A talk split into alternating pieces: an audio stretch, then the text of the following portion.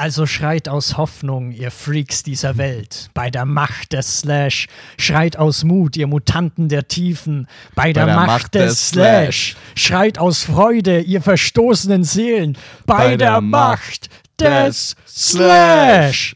Und mit diesem kleinen Chor, mit diesem Ausruf, äh, dieser Kampfansage, begrüßen wir euch recht herzlich nicht zum Slash Film Festival, sondern zu einer neuen Folge Film Joker, dem äh, weltbesten Podcast aus Wien. Ähm, gegenüber von mir, ihr habt schon vielleicht die Stimme ein bisschen erkannt, sitzt niemand Geringeres als der Rabauken Raul. Improvisationskünstler, will ich nur sagen. ne?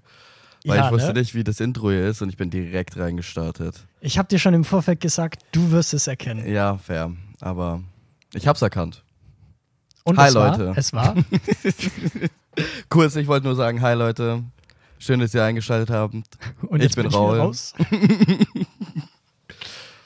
Ja, nee, also äh, diese heutige Folge wird äh, sich um das Slash Film Festival äh, drehen, quasi das Festival des fantastischen Films, das immer Ende September, Anfang Oktober in Wien stattfindet. Äh, wer jetzt mal aufs Datum schauen kann, wir haben schon Mitte Oktober, bedeutet, es, wir haben es hinter uns geschafft. Geschafft.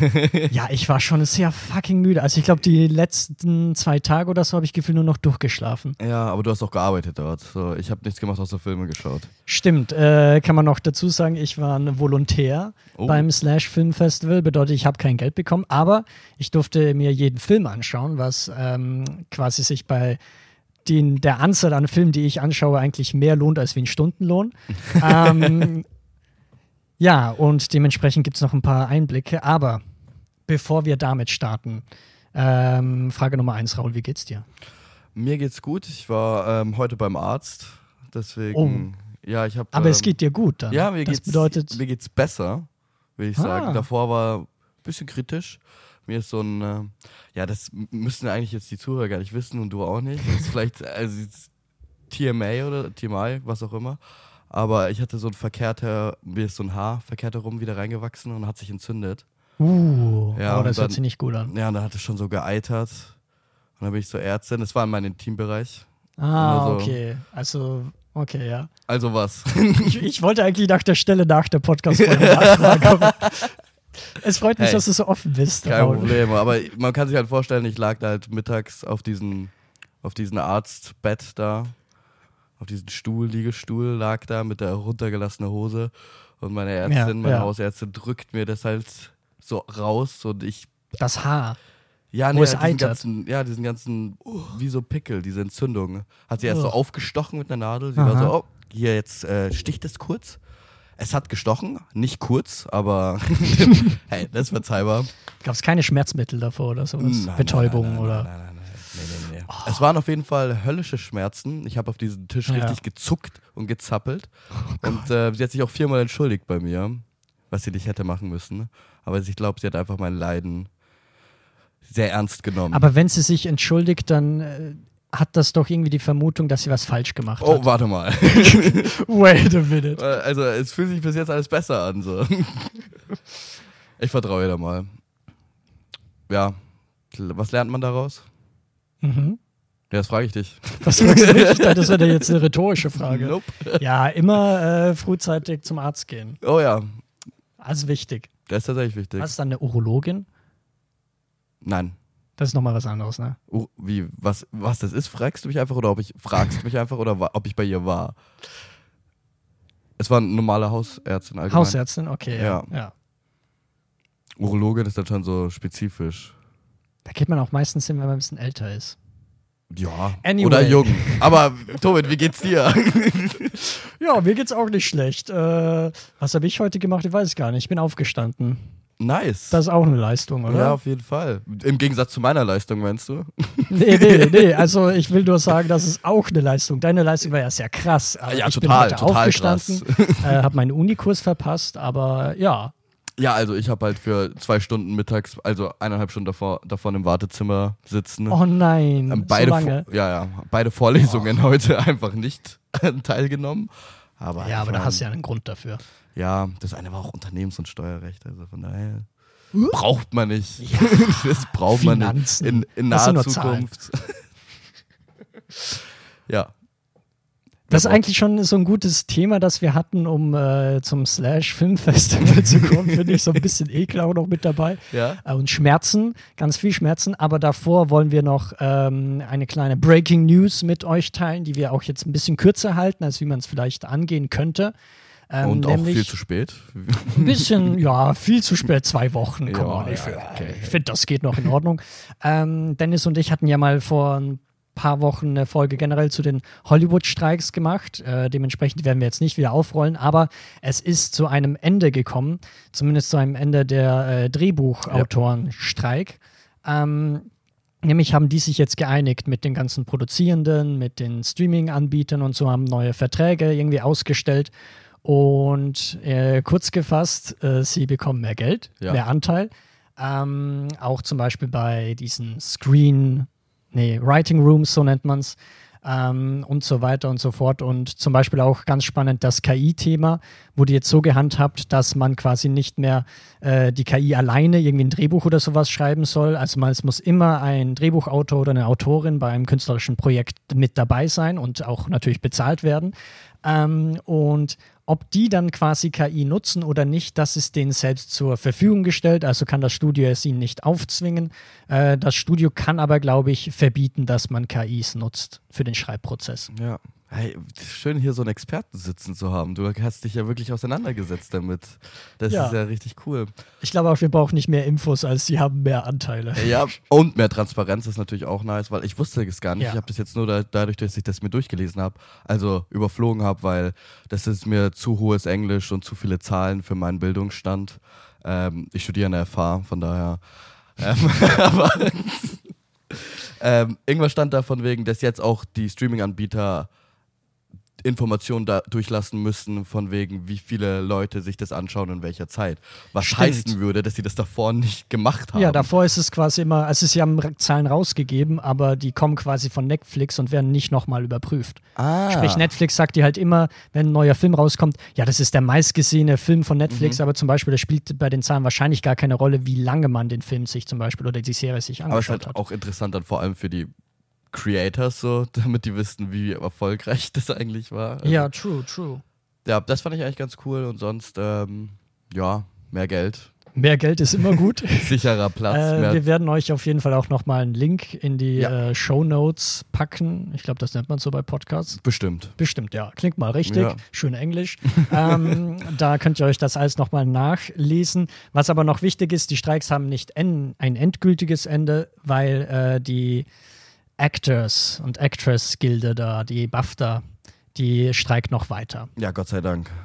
Aber man, also man kann wahrscheinlich äh, sich denken, dass die jetzt sich vielleicht auch so ein bisschen mehr Annähern? äh, einen Kompromiss haben, annähern äh, mit den Produzierenden.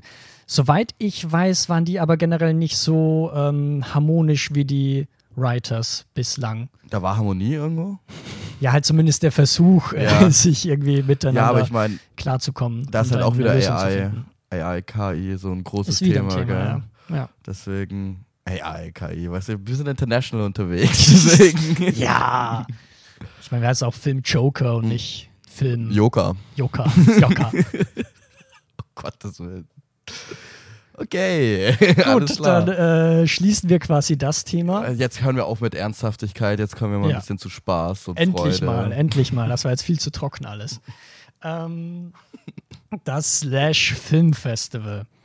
Ich habe ja schon ein bisschen was dazu gesagt. Fantastischer Film. Also da kommen vor allem auch viele Horrorfilme, ist aber jetzt nicht äh, sch- spezifisch oder nur für Horrorfilme oder sonstiges, sondern was einfach wichtig ist, ist, dass etwas Fantastisches Mhm. äh, auftritt oder irgendwie ein Slasher oder sowas in die Richtung. Was ist denn fantastisch für dich? Na, Entschuldigung, ich habe dich jetzt ein bisschen überrumpelt mit der Frage. Ich habe auch ein bisschen Angst vor der Gegenfrage, weil ich keine Antwort habe. Wir müssen es auch nicht so tief philosophisch Fantastisch, ja, ja, ja, okay. Fantastisch einfach nur so ein Element, das es halt in der Realität nicht gibt. Mm, sehr gut, sehr gut. Klingt gut, oder? Ja, ja, das nehme ich auch. Ähm, schöner als die Realität. Oder auch nicht. Was auch immer. Ist halt nicht die Realität. okay. Ja. Wir haben aber auch, also wir werden auch auf jeden Fall ein bisschen über die Filme im Programm reden und wir haben auch hier zwei Slash-Filmprogramm-Experten sitzen, weil wir haben was Ja. vorzuweisen. Ja. Wie viele Filme, einschli- einschließlich Kurzfilme hast du gesehen? Warte, um die 30, so 37. Hallo, glaub ich, war. hab's mir gemerkt. mein Gott, ja, Zahlen sind auch noch bei Strength. 37 und ich 23, ja. Und ich weiß. gemeinsam haben wir quasi 44 Filme geschaut. So. Ja, also einiges vorzuweisen. Das heißt, die Folge wird auch etwas länger, weil wir werden nicht nur über alle 44 Filme reden, sondern auch noch über das ganze Slash. Nein. Also wir haben es extra so gemacht, dass wir ein paar Filme rausgehauen haben, über die wir jetzt nicht sprechen. Was? Wir werden mehr über die Highlights reden, über die Lowlights. Ähm, Raul ist nicht überrascht, dass Ich habe 60 Seiten Skript geschrieben und du Was? sagst mir jetzt. und extra ausgedruckt und schön markiert alles. Die wichtigen Stellen. Ähm, nee, ich würde ehrlich gesagt erstmal starten, indem wir ein bisschen über das Rahmenprogramm sprechen, weil natürlich werden sowohl äh, neue Filme gezeigt, aber Mhm. wie es halt für ein gutes Festival üblich ist, gibt es auch eine Retrospektive. Heuer war das zum Beispiel ein ganz interessantes Thema, nämlich äh, Horror. Äh, Horrorfilme, Horror. Ja, genau. äh, Tierhorrorfilme. Also wo quasi Tiere die Natur äh, zurückschlägt und äh, Menschen massakrieren. Da gab es ganz viele Filme, eben zeitlos. Ähm, aber vor allem ein paar ältere Filme. Tarantula lief da, Arachnophobia.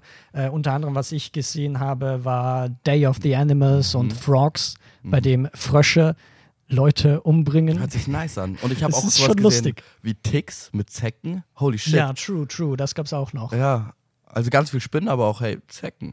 So, und ich habe ehrlich gesagt, ich habe ein bisschen, nicht irrationale Angst, weil die macht schon Sinn, aber ich habe ein bisschen Angst vor Zecken. Weil, Zecken sind fucking disgusting. ja, aber auch mega gefährlich. Also, wenn man die ja nicht bemerkt, die können dich ja echt wieder so ziemlich zurücksetzen.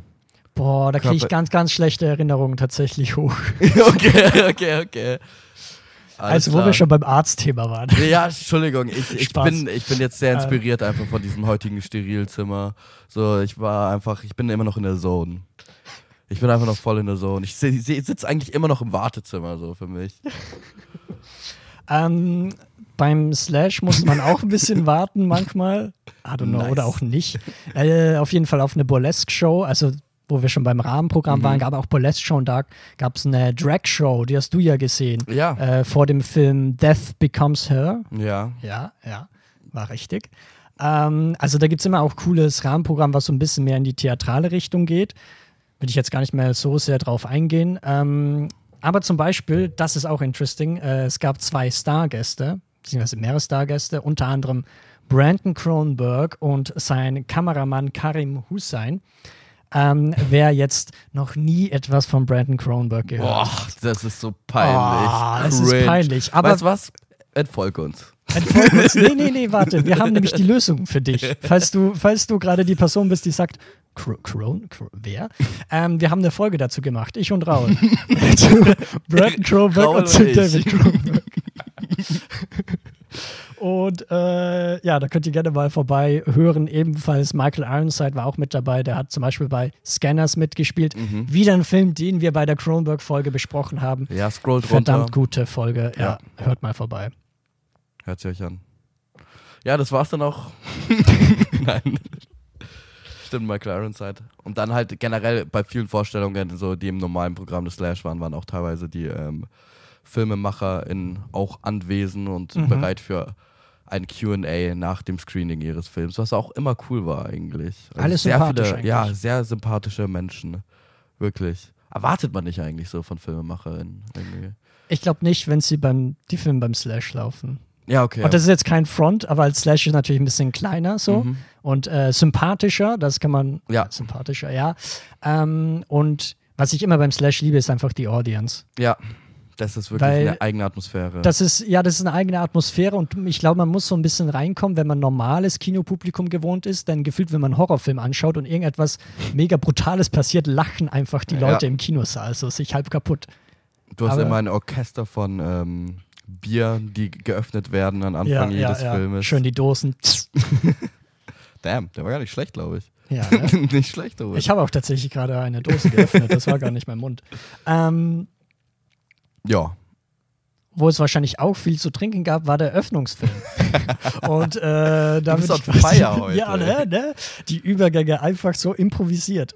Wer Ähm. auch on fire war, war im Eröffnungsfilm. Spoiler, Oh nein. Gott, das sind aber so billige Übergänge.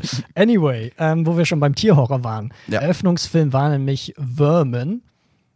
Der heißt mittlerweile anders. Was der schon Film. wieder? Der heißt Invested und nicht mehr Vermin. Invested oder infested? Invest infested. Infested, okay, weil invested, Infested. ja, infested ist ja so infiziert mäßig, oder? Invested? Nee, invested ist so, du bist invested. Ja, ja, aber da steht doch infested. Ja, genau, mit F. Also man schreibt es mit F, Leute. Sorry, gegenüber von mir habe ich den äh, Englisch-Profi Poor Things. Ja, stimmt. Ja, ja. Totaler Englischprofi hier. Das Habe ich, hab So. ich auch schon am Anfang des, äh, eigentlich im Intro gesagt. hey guys, it's me. Ähm, Vermin ist auf jeden Fall ein Spinnenfilm. Ja, Französischer Spinnenfilm, deswegen Tierhorror hat nochmal gut gepasst, dass das quasi der Eröffnungsfilm ist. Äh, ist ein französischer Film von quasi jungen Leuten. Ähm, die sind so mehr so in der Ghetto-Gegend, ja. könnte man sagen. Und äh, die befinden sich in einem Wohnblock. Und einer dieser jungen Typen, ja, der, ähm, heißt. der heißt, leider bei Letterbox sind die Namen, die Rollennamen da nicht aufgelistet, drum äh, keine Ahnung, wie der hieß. ich weiß es auch nicht mehr. Aber der hat auf jeden Fall einen französischen Namen und der holt sich quasi Tiere, exotische Tiere, stellt die aus und einmal holt er sich eine Spinne. Von irgendwoher hat keine Ahnung, von wo sie eigentlich kommt. Und das ist tatsächlich eine ganz besondere Spinne, denn die äh, vermehrt sich ganz, ganz schnell und dann wird quasi dieser komplette Wohnblock einmal oder Wohnhaus einmal abgeriegelt, weil sich diese Spinnen so fantastisch schnell äh, Wow. weiterentwickeln und quasi ähm, die ganzen Spinnweben und so weiter äh, dazu nutzen, dass alles erstmal abgeriegelt werden muss. Raul, ja. wie hat dir der Film gefallen? Ach so, okay. Ähm, ich fand ihn sehr gut. Es war auch äh, nur kurz, bevor ich hier über den Film anfange loszubabbeln. das ist kein Wort, egal. Ah, doch, Babbeln? Babbeln? I don't know. Doch, doch. Ähm, das war der einzige Film, der im Gartenbaukino lief, oder? Ja, genau, weil Gartenbaukino ist immer die Eröffnung. Okay. Ja, ist nice. Ich fand ihn sehr, sehr cool. Es war halt ein bisschen ähm, überraschenderweise ein bisschen hochproduziert irgendwie. Ich dachte, der wäre ein bisschen billiger. Ich war ein bisschen überrascht davon.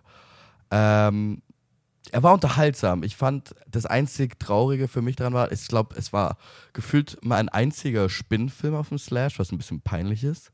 Ja, Und äh. Danke. Und ähm, keine Ahnung, für mich war, ich, ich äh, wünsche mir von, ich habe jetzt keine äh, so Arachnophobie, ich habe jetzt nicht krass eine Phobie vor Spinnen. Ich finde sie schon eklig, ähm, aber jetzt nicht so, nicht so schlimm, nicht so ausgeprägt.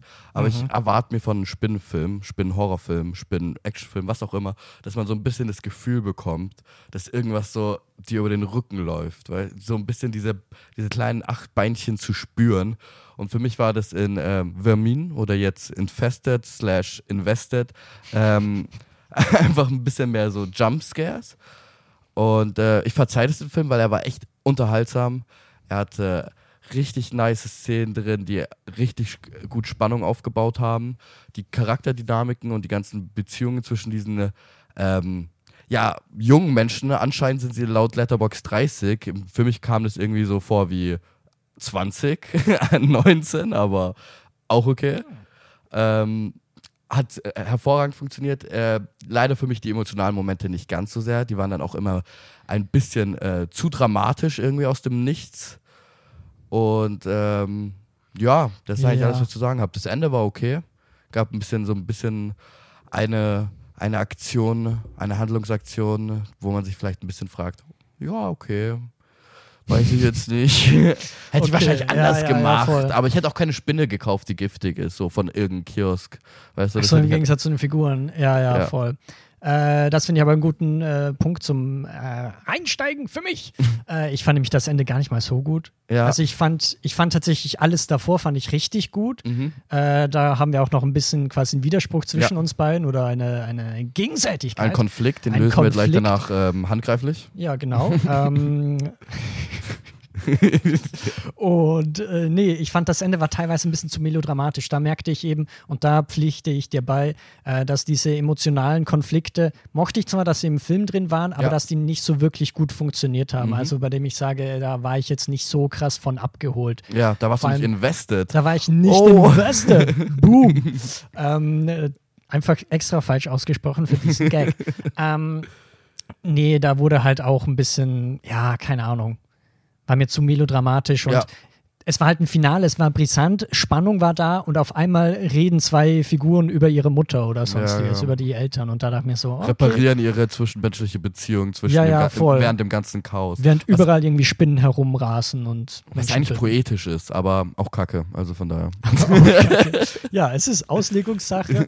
ähm, und eben, weil zum Beispiel, das Ding ist, bei mir, ich hatte zumindest von dieser Körperreaktion eine ganz andere Ja. äh, Sache wie bei dir. Die ich mir erwünscht hätte, gell? Ich habe nämlich eigentlich keine Arachnophobie. So, ich finde Spinnen eigentlich auch ziemlich cool, aber ich fand, es gab schon so einige Szenen, bei denen ich mich so wirklich geekelt äh, habe vor diesen Spinnen, weil teilweise, man muss sich das halt vorstellen, es sind hunderte, tausende von kleinen Spinnen, die irgendwie in einem Schuh oder sowas drin sind, dann greift eine Figur zu dem Schuh und auf einmal krabbeln alle diese Viecher einem über den Arm und das fand ich schon sehr ekelhaft. Ja. Und zum Beispiel auch diese, diese eine Szene, wo sie äh, in dem Gang sind Ja. und diese Kamerafahrt sich die ganze Zeit so um 360 Grad dreht, um quasi zu verdeutlichen, wie viele Spinnweben das sind, wie viele Spinnen und so weiter und so fort. Das fand ich schon sehr stark teilweise. Ja, es war auch alles sehr nice gemacht. Es hat halt leider einfach, mein Körper hat nicht so reagiert, wie ich es mir gewünscht hätte. Und es war trotzdem, Das ist wie heute Mittag. und äh, ich fand ihn trotzdem extrem unterhaltsam und ich hatte wirklich Spaß. Schön, äh, wirkte auch irgendwie modern, ich weiß nicht. So als moderner, guter, solider Film. Und deswegen, ich bin zufrieden mit ihm. Schön, schöne Leistung, Gabriel, keine Ahnung. Ich weiß nicht, ob er Gabriel hieß überhaupt, aber Achso, der, Regisseur. der Regisseur Sebastian Wanicek. Ja, fast, aber. Gabriel ist auch, kann man auch französisch aussprechen. ja, Gabriel. Ähm, Ähm, naja, ich hatte meinen Spaß, ich bin zufrieden. Nice Eröffnungsfilm. Ähm, kann ich jedem ja, empfehlen. ein guter Einstieg. Ja. Und ich finde, was auch ein guter Ausstieg ist, weil da muss ich ja die Klammer schließen, war der Abschlussfilm. ja. zu dem ich quasi jetzt gleich mal springen würde. Und äh, ironischerweise, ne? Das, ist mir, das ist mir jetzt erst aufgefallen, ähm, das ist auch ein französischer Film.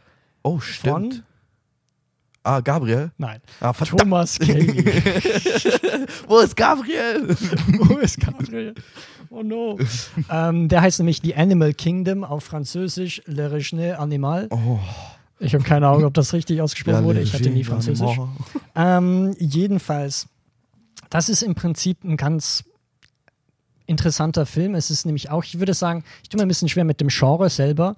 Ich würde aber schon sagen, es Abenteuer. ist Coming of Age, Abenteuer, ja, ähm, bei dem einfach die Grundprämisse ist, okay, auf der Welt kommen auf einmal Krankheiten, also plötzlich sind plötzlich da, wo sich die Leute in ein Tier verwandeln. Finde ich jetzt schwierig, dass du das Krankheit ben- nennst. Uh, das ist jetzt relativ ja, okay, problematisch. Okay, okay, äh, und da merkt man schon, was der Film eben versucht quasi. Der macht sowohl auch so ein bisschen so eine politische Dimension auf, so eine Mhm. soziale, okay, äh, die Leute werden jetzt zu Tieren mutiert. Wie verhalten wir uns zu diesen Tieren? Äh, wie lebenswert ist quasi dieses Lebewesen dann? Ja. Also, es ist eigentlich eine Geschichte, die schon tausendmal erzählt worden ist. Die erinnert an, keine Ahnung, Avatar vielleicht sogar. Wahrscheinlich sogar auch so an ein bisschen was, dieses The Creator, den habe ich zwar noch nicht gesehen, den neuen, aber es schaut auch so Ja. ein bisschen aus mit AI, so, uh, das sind keine echten Menschen und dann auch Ah, wieder okay, diese okay. Deba Debatte Ja. eröffnet, weißt du.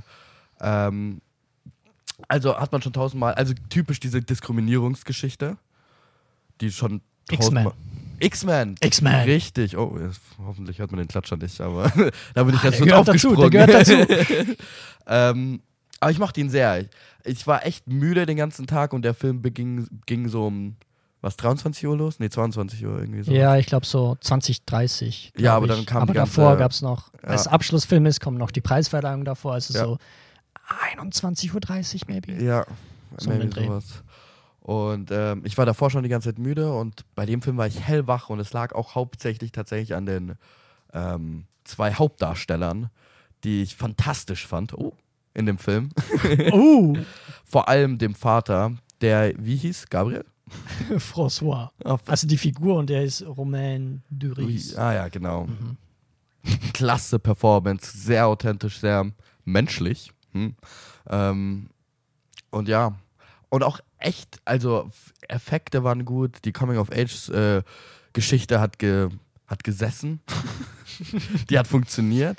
Es gab Ja. dann aber so ein paar, ähm, haben wir auch schon besprochen, so Nebenplots, so Story-Arcs, die ein bisschen, ich weiß nicht, kurz gehalten worden sind oder vielleicht auch ein bisschen zu sehr abgelenkt haben eigentlich von dem, von der Rahmenhandlung.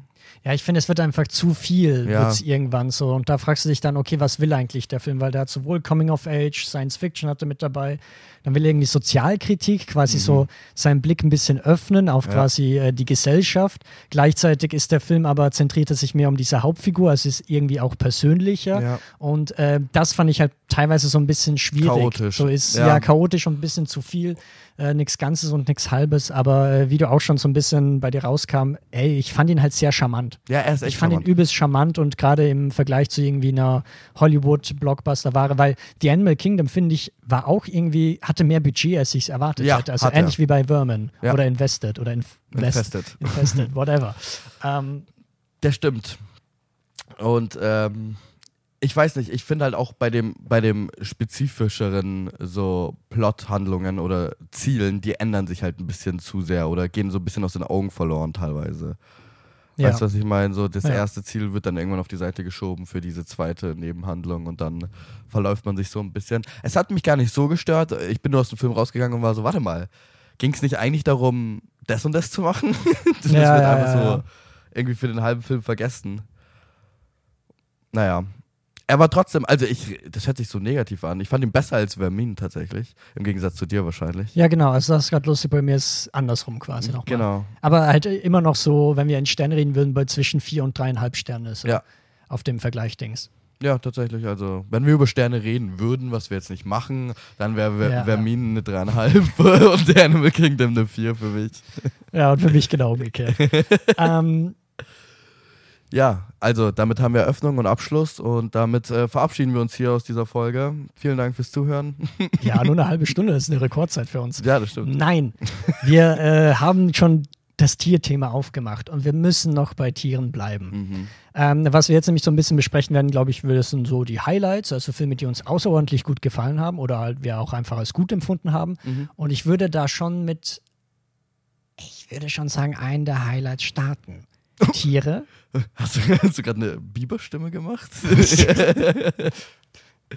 Ich kann sie noch verdoppeln und verdreifachen, dann sind es auf einmal Hunderte von oh. Wir sprechen nämlich über Hundreds of Beavers. War das tatsächlich deine Absicht? Oder? Absolut nicht. Ich habe nicht mal gemerkt, dass ich meine Stimme verstellt habe, aber ja, passiert manchmal automatisch, kann man nichts machen. Ähm, Hundreds of Beavers. Worum geht's da eigentlich? Jetzt musst du kurz du- akribisch ganz schnell runterscrollen, weil ich hier komplett seine Struktur durcheinander Hey. gebracht habe. Ich werde einfach so ein bisschen drüber reden, dass er seine Notizen dazu dem Film findet und ähm, dann hat sich das auch ganz schnell erledigt. Ich wollte natürlich auch nicht irgendwie hier ähm, das komplett dein ganzes Konzept durcheinander bringen, aber ich finde, ich muss auch immer ein bisschen so deine Improvisationsskills äh, herausfordern. Ja, oh, ja. oh, oh. Ein Dream. verhext. okay. Optimal für einen Podcast, wirklich. Yep. Bleiben wir bei, äh, bleiben wir sachlich und professionell. Ja. Also, äh, Hundreds of Erwachsen. Beavers. ähm, worum geht's da? Wie würdest du diesen Film beschreiben? Weil es ist schon Ähm, ein besonderer Film.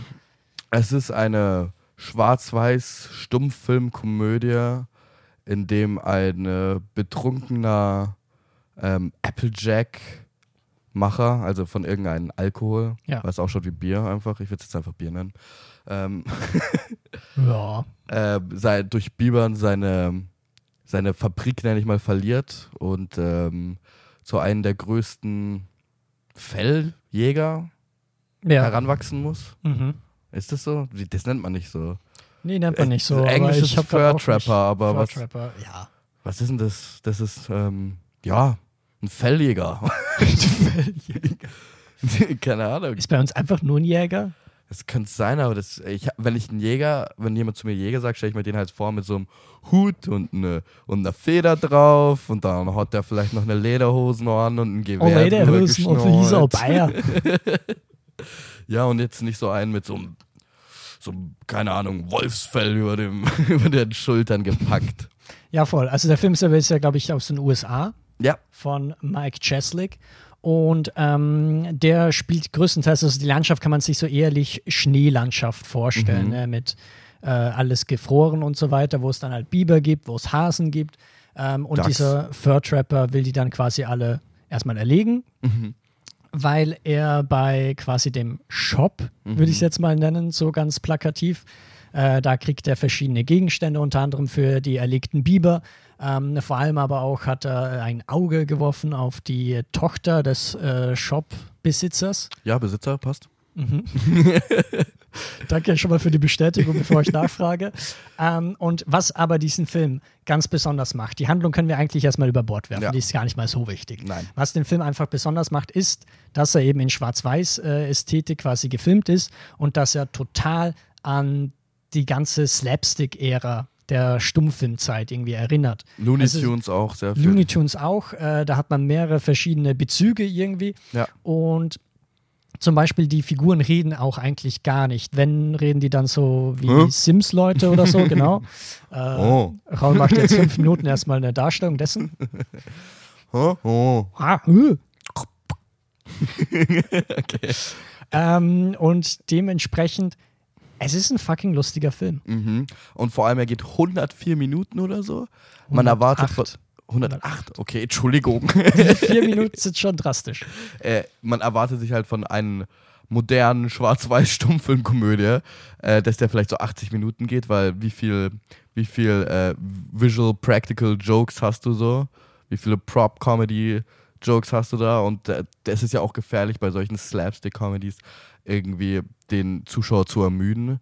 Vor allem, wenn du bei so einem Film hast ja auch immer eine große Gagdichte. Ja, ja. Das heißt, ein Gag nach dem anderen, nach dem anderen, nach dem anderen. Und das ist natürlich schwierig, irgendwie ähm, eine Balance zu finden oder eine Dynamik, dass man auch so ein bisschen äh, Luft holen kann, ohne dass man sich denkt, uh, jetzt schl- schleicht es aber irgendwie voran.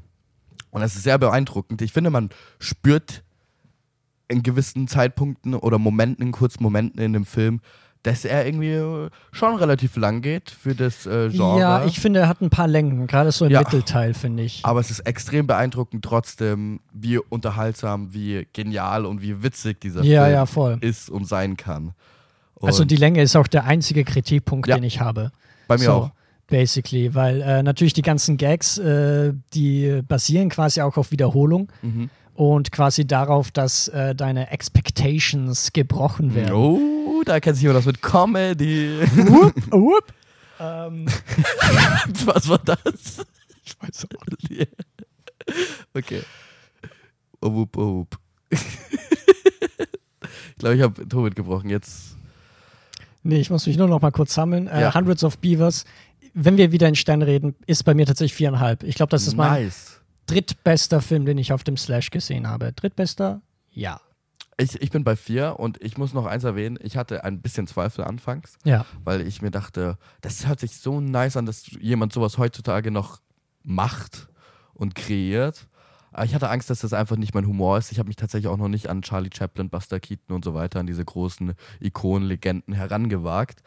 Ähm, und dann hat vor dem Film gab es eine Videobotschaft von Mike Cheslick, Vom Regisseur. in der er ungefähr fünf bis zehn Minuten lang über Bier und Schnitzel redet.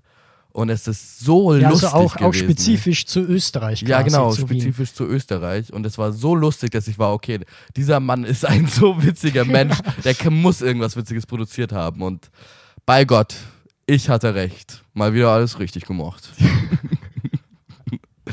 Nee, es war echt ein toller, kreativer Film, den man sich unbedingt eigentlich im Kino anschauen sollte. Ich hoffe, ich bezweifle es zwar, aber ich hoffe, er kriegt irgendwie nochmal einen großen, großen, einen relativ weiteren ähm, Kino-Release in vielleicht bestimmten Programmkinos hier in Österreich, vielleicht auch in Deutschland. Ja, ja, Ähm, voll. Weil man sagt ja immer bei Arthouse und Programmkinos, dass sie so ein bisschen elitäreren äh, Ja, Haltung haben oder sowas, so mehr auf Nischen. Ja. Aber ich finde, dieser Hundreds of Beavers könnte tatsächlich auch die Massen ja. äh, quasi unterhalten. Kino mit Gerade Leuten, Kino, die mit Lust Leuten. drauf haben, das ist mega. Ja. Das ist wirklich toll. Das ist eine tolle Erfahrung und äh, ich danke The Slash damit hierfür. Nächstes Jahr bitte wieder, weißt schon, was raushängen. ja. über welchen Film wolltest du eigentlich sprechen? Dass ich jetzt, dann können wir wieder zurück. Ich wollte über Hundreds of Beavers sprechen. Das war tatsächlich auch die Überleitung. Ach so. Du hast mich ich, gar nicht so krass aus dem Konzept gebracht. oh, okay. Weil Tiere, Beaver, Okay, okay, ja, das habe ich, das hab ich schon verstanden. Ne? Also war das eigentlich alles gerade so ein Gag von uns. Okay, egal. ja. so viel zum Thema Experten. Ja, Ja. Humor können wir. Mhm. ähm, Leute, das war gerade nur ein Gag. ich fand den gut. Wir fanden den gut. was äh, wir ebenfalls sehr gut fanden, Nice. war, ähm, wobei ich weiß gar nicht, ob du den so gut fandest, weil wir haben tatsächlich noch gar nicht über diesen Film gesprochen, obwohl What? wir ihn beide gesehen haben. Es war nämlich der Überraschungsfilm. Auf Ah. dem Slash Film Festival, nämlich der Toronto-Gewinner, also der wohl im Filmfestival von Toronto tatsächlich, glaube ich, den Hauptpreis, TIFF, äh, gewonnen hat, nämlich Red Rooms. mhm. Le Chambre Und- Rouge. Oui. Oder? Ist es Le Chambre Rouge? Ich habe keine Ahnung. Du, ich habe absolut keine Ahnung von Französisch. Aber es Du ist auch, irgendwas sagen und ich werde sagen, ja. es ist aber was Franco, nee, Belg, Belg Äh, Franco, Franco-Kanadisch. Franco-Kanadisch. wenn ich mich recht entsinne. Und das war schon ein ziemlicher Überraschungsfilm, weil tatsächlich war der auch ernst. nee, weil ich habe tatsächlich hinter den Kulissen mit den Leuten gesprochen und man hat mir nicht den Überraschungsfilm im Vorhinein verraten, was ich sehr, sehr äh, doof finde. Aber man sagt Nein, halt, professionell. Normalerweise, ja, äh, normalerweise macht man halt bei einem Überraschungsfilm ehrlich einer, der halt für alle Leute irgendwie tauglich ist, damit sich halt jetzt nicht Leute denken, okay, ich gehe jetzt in einen Film und dann finde ich den übelst kacke und so. Ja. Also, dass der mehr auf Unterhaltung oder sowas setzt. Ähm, Red Rooms ist tatsächlich sehr ernst teilweise. Es ist nämlich ein Gerichtsdrama über einen sehr ernsten Fall, äh, wo quasi ein Typ angeklagt wird, ein Krimineller, der ja, ähm, drei minderjährige Mädchen quasi umgebracht haben soll und sie dann gefilmt und das dann im Darknet und sonst wo quasi verkauft haben. Das Ding ist aber, also es startet natürlich in diesem Gerichtssaal, aber ich würde sagen, das ist gar nicht so ein klassischer Gerichtsfilm, weil äh, wir jetzt nicht so eine trockene Abarbeitung äh, dieser ganzen Prozesse bekommen, sondern vielmehr haben wir die Protagonistin, Oh, kurze Pause, dramatische Pause. Sie heißt Kelly Ann. Falls das in irgendeiner Weise richtig ausgesprochen wurde. Und äh, das Besondere bei ihr, sie ist keine Zeugin, sie hat eigentlich fast gar nichts mit dem Prozess zu tun, sondern sie sitzt quasi nur als Besucherin Ja. äh, jedes Mal im Gerichtssaal, sch äh, schläft deswegen auch irgendwie äh, die Nacht davor vor dem Gerichtshof, ne, damit sie halt rein kann, weil natürlich es wird limitiert. Ähm, und man versteht gar nicht, warum ist sie da? Warum ist sie Und da? ich finde, das ist zum, für mich zumindest äh, die ganz große Stärke des Films. Weil du sitzt da und rätselst die ganze Zeit rum, was hat sie für eine Motivation? Warum äh, Ja. macht sie sich diese Mühen? Äh, man kriegt dann auch einen Einblick in ihr Privatleben, merkt, dass sie schon ehrlich eine kühlere Person ist, aber ähm, dass sie vor allem eben auch eigentlich viel Geld hat, so zumindest sich ein teures Apartment leisten kann und dass sie dann auch irgendwie äh, beim Pokerspiel online da mit dabei ist und auch ein bisschen Fäden ins Darknet hat und so weiter und so fort. Ähm, und ich finde, das ist eben so diese Stärke, wodurch halt dann so eine übelste Spannung die ganze Zeit äh, aufkommt. Zumindest war es bei mir so. ja, und dieser tolle Film gibt auch eine super Antwort darauf, natürlich. Oh, da höre ich schon ein bisschen die Kritik raus. Ja, es war natürlich Ironie. Also, ich, ähm, ich mochte den Film und ich finde auch für mich eigentlich das, was ihn besonders und interessant macht, ist diese Perspektive, die er einnimmt. Ja. Weil das ist was Neues. Das ist irgendwie nicht, dass du bei der äh, Seite der, der Opfer stehst und dieses krass intense, emotionale halt die ganze Zeit Mhm. so nah mitbekommst, sondern dass du diese Außenseiterperspektive hast, die ähm, eigentlich sehr nice ist. Ich fand es ein bisschen merkwürdig jetzt in Retrospektive, dass ähm, ihre Figur, du hast es schon so leicht ange, angeteased, eine sehr kalte, rationale Figur ist, aber auch ein bisschen so American Psycho-Vibes gibt irgendwie. Also so ganz gesund sich ernährt, ganz bestimmte Sachen isst, immer wieder Mhm. Sport macht und dann halt, ich weiß nicht, sehr, sehr, sehr selten Emotionen zeigt und auch irgendwie keine, mh, keine Meinung. Ja, zumindest scheint es so. Ja, also genau, ich finde, gegen Ende so. hat sie dann so ein Ja. bisschen eine Meinung, hat sie äußert ihre Meinung einfach nicht. Genau. So basically. Das ist Und- auch wieder schön irgendwie und nice an dem Charakter, weil es gibt's halt. Und ich finde, das ist auch wieder so ein Problem, weil sich der Film da auch irgendwie ein bisschen verläuft meinerseits, weil er so in der Mitte oder Anfang bis Mitte eine Handlung aufnimmt mit einer einer anderen Frau, die sie kennenlernt in diesem Prozess und daraus entsteht so eine Art Freundschaft. Ja, ja, aber du bist ja selbst nicht sicher, ob es wirklich eine Freundschaft ja, ist. so. genau. Und ähm, du bist eigentlich von gar nicht sicher in diesem ganzen Film, von irgendwelchen diesen Charakteren und deswegen.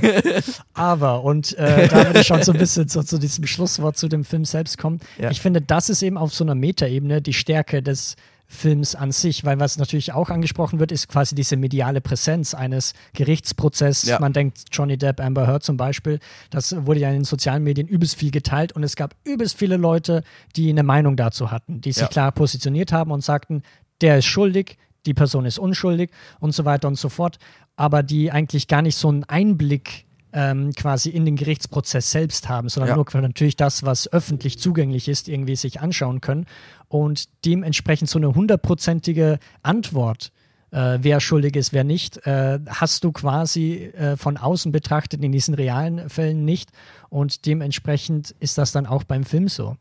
ja, das ähm, stimmt. Und deswegen habe ich dem Film viereinhalb Sterne gegeben. Wow! Wow! Und es ist mein zweitliebster Slash.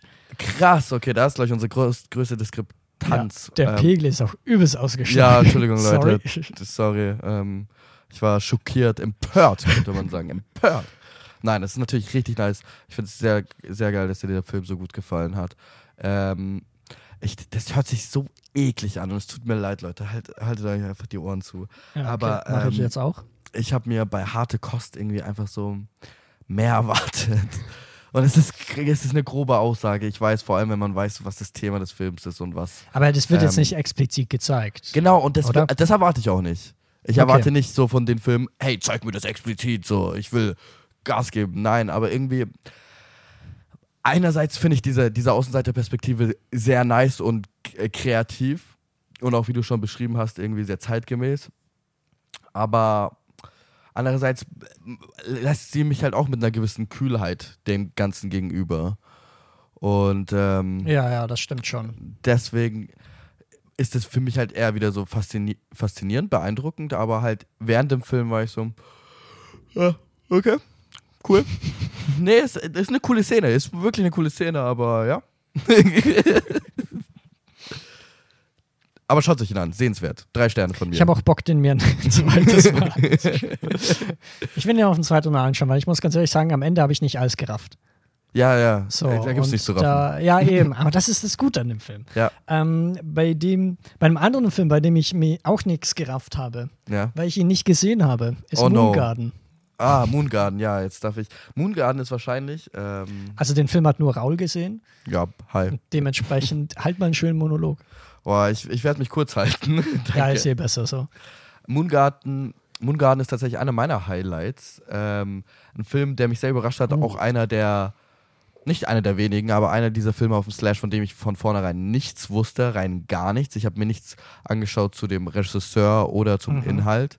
Ähm, ich wusste, dass Dennis den sehen will. will. Ich habe das Still auf dem Programm. Ähm, Ja, ja, aber kann man Dennis vertrauen? Nee, Dennis kann man nicht vertrauen. Aber ich habe das Still auf der Programmvorschau gesehen und war so, oh, das schaut nice an. Ich gehe mir den Film anschauen. Und Gott sei Dank habe ich das, weil ich fand den sehr dreamy. Der war einfach so nice. Das hat sich so richtig ange... Man hat so ein bisschen die Liebe nicht nur zu Film gespürt, sondern zum Filmemachen irgendwie. Du hast da Mhm. Stop-Motion drin, du hast da Animation drin, du hast da nur Practical Effects, du hast so Miniaturen, eigengebaute Sets, ganz viel Nebel, so, so Steampunk-Vibes. Ähm, und auch ganz viel, wie Ton äh, genutzt wird und Sound in diesem Film ist mega kreativ und führt auch so, bringt ganz viel zu dieser Atmosphäre bei.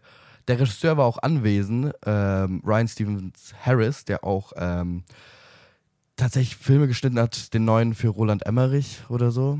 Und da hat er jetzt mal sein Ist das so? Ah, okay. Was?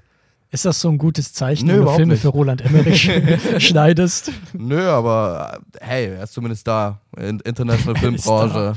Ähm, und es ist so ein bisschen sein Herzensprojekt gewesen. Die Hauptfigur spielt seine siebenjährige Tochter, was mega beeindruckend ist. Und ähm, er war anwesend und hat auch ein bisschen drüber geredet und er war so sympathisch, weil er einfach ein Mhm. übelster Nerd war. Man hat so gemerkt.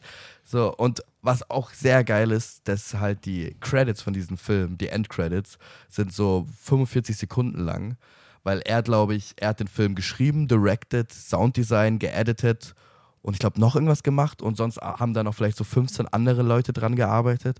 Es ist krass, das waren halt alles so Multitalents, die so untereinander befreundet waren. Und das merkt man einfach. Man merkt so diese Liebe wirklich zum Filme machen. Und äh, mein letzter Abschlusswort ist das, wie der Regisseur selber den Film beschrieben hat, und zwar als Industrial Alice in Wonderland. Und das trifft sehr gut.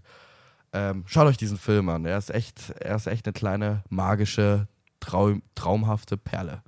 Boah, ich muss schon sagen, also was du jetzt geredet hast und vor allem ich bin auch beim Letterbox quasi auf das Poster gegangen, ja. da hast du mir schon den Mund wässrig gemacht, wie man so schön sagt. Ja, nice. Ja, war echt cool. Und einer meiner Highlights. Weil er mich auch so komplett off guard, also hat mich komplett überrascht. Ja. Was mich überrascht hat, und jetzt mache ich mal einen anderen Film, äh, den nur ich gesehen habe, ist Raging Grace. Ah ja, Erzähl mal. Ähm, ich glaube, der lief so um 23 Uhr oder so. Und ich wusste nur im Vorhinein, okay, es soll irgendwas so dieses äh, Haunted Mansion-Genre, Trope quasi sein. Ähm, Im Prinzip ist ein englischer Film, ähm, aber die Protagonistin hat äh, philippinische Wurzeln, beziehungsweise kommt sie eigentlich aus äh, den Philippinen, ja, von den Philippinen und ist quasi illegal eingewandert in England und äh, versucht sich dann quasi als Putzfrau äh, gerade bei äh, reichen Familien quasi da einmal durchzuwischen. Meistens während die dann im Urlaub sind und dann nimmt sie dann ihre Tochter Grace mit. Ähm, Warte mal. Hm? Raging Grace? Raging Grace. Und die Tochter heißt Grace. Okay. Ich muss sagen, den Titel habe ich nicht hundertprozentig verstanden, aber mit ihrer Tochter übernachtet sie dann quasi, ne? also erinnert so ein bisschen an Parasite mhm. stellenweise und jedenfalls kommt dann dem, der Plot so wirklich ins Rollen, wenn sie dann in so einem ganz pompösen Anwesen ist, wo ähm, quasi dann die Hausherrin ihr nur noch mal Bescheid gibt, hey, oben in einem Zimmer schläft im Übrigen mein äh, Onkel, ist das, glaube ich, ähm, der ist im Koma und du musst ihm immer Medikamente geben, einmal am Tag. Ich mhm. gehe jetzt in Urlaub. Äh, viel Spaß dabei. Punkt. Boah, das hört sich echt jetzt schon grob an irgendwie. Ich weiß nicht, es ist wahrscheinlich etwas, was alltäglich passiert und alltäglich Leute so als Job machen, aber irgendwie, gut, das ist halt auch die Prämisse eines Horrorfilms. Überraschenderweise finde ich den aber gar nicht mal so gruselig. Ich finde, da hat einige spannende Szenen, aber der ist gar nicht mal so gruselig. Vor allem, weil er halt ähm, dieses ganze Genre von Haunted Menschen, von Geistern und so ein bisschen auf den Kopf stellt. Oh, nice. Weil äh, du fragst dich die ganze Zeit, okay, wer in diesem Film sind jetzt eigentlich die Geister? Ich sag mal so, es sind metaphorische Geister. Aber du kannst natürlich darüber reden, okay, ist jetzt diese Philippinen, die quasi in dem Anwesen übernachtet, ist es dieser äh, mhm. Onkel, der quasi da drin ist, ist es vielleicht die Hausherrin selbst, die auch noch ein paar mehr äh, zwielichtige Sachen hinter sich hat, oder eben die Tochter von der Mutter, also die philippinische Tochter Grace, die äh, die ganze Zeit irgendwie umherwandert und Jumpscares macht. Oh. Die, äh, die Grace ist die, der Auslöser für Jumpscares? Genau. Aha. Weil die äh, ist anscheinend übelst gut im Schleichen. I don't know, ob sie ein Hobbit ist oder sonst was. Keine Im Ahnung. Streichen? Schleichen. Ah. Ich dachte schon, sie. aber Streichen macht sie tatsächlich auch. Ich weiß nicht, ob Streichen das richtige Wort dafür ist, aber äh, it fits. Ähm, und überraschenderweise ist der Film teilweise auch lustig. Ich würde ihn nicht als Horrorkomödie bezeichnen, aber er hat schon so einige lustige Szenen. Und was du ja eh schon mit deinem einen Kommentar so ein bisschen anklingen hast lassen, äh, was ich total interessant finde, ist einfach, dass jetzt quasi dieser Pflegeberuf im Vordergrund steht. Also sowohl mhm. Pflege, aber vor allem eben auch natürlich äh, Putzen und Reinigen, ähm, weil du das zum einen nicht mehr so also nicht so oft irgendwie in Filmen vertreten hast, diesen Beruf. Und zum anderen, da gab es auch dann vom Regisseur selbst äh, eine Nachricht davor und der meinte eben, die ganze Geschichte ist während Corona, während äh, Covid ja. quasi aufgekommen und da passt das dann natürlich noch umso besser. Ist krass, das merkt man auch immer noch. Also es ist nicht der einzige Film-Slash-Programm, wo äh, Corona irgendwie die Inspiration ja, ja, ja, für voll. die Filmgeschichte ist. Und äh, oft, bei, oft bei Filmen habe ich es irgendwie gar nicht gecheckt, aber wenn man es dann hört, ist man so, oh ja, natürlich, klar. Ja, ja, eben, wenn es irgendwas mit Isolation hat, dann passt es eigentlich. Dann ist man so, oh, kennst du, weißt du noch, kennst du, kennst du? kennst du noch Corona? ja. Wir haben noch einige Highlights vor uns, gell? Ja, äh, dementsprechend würde ich schon mal weitergehen mit einem Film, den wir beide gesehen haben. Kommen wir zurück. Nightman. Oh, ja, ja. ja das ist ja. jetzt schon länger her bei mir. War einer der ersten Filme, die ich da, da auf diesem äh, Filmfestival gesehen habe. Bei mir war es einer der letzten. Dementsprechend mache ich jetzt mal kurz so Handlung. Im Prinzip, es ist wie Men von Alexander Garland, nur besser. Echt jetzt? Ich finde schon. Hast du den Film nicht gesehen? Nein, ich habe mir okay. vor drei Wochen gekauft, äh, die ersten zwei Minuten gesehen. Oh, mein so, Beileid. Schau weiter. Dass du ich dafür Geld äh, ausgegeben hast, tut mir schon mal leid. Was? Ähm, nee, er ist nicht so schlimm, aber ich finde, er vertut halt sehr viele Chancen. Lass mal lieber ist über sehr Man plakativ. Wir sprechen jetzt über Nightman, weil das einfach der bessere Film ist, zumindest meiner Ansicht nach. Es geht um äh, quasi eine Frau, die zusammen mit ihrem Freund, ich weiß nicht, mit ihrem Ehemann, glaube ich sogar, oder Ja. sind die verheiratet? Ja.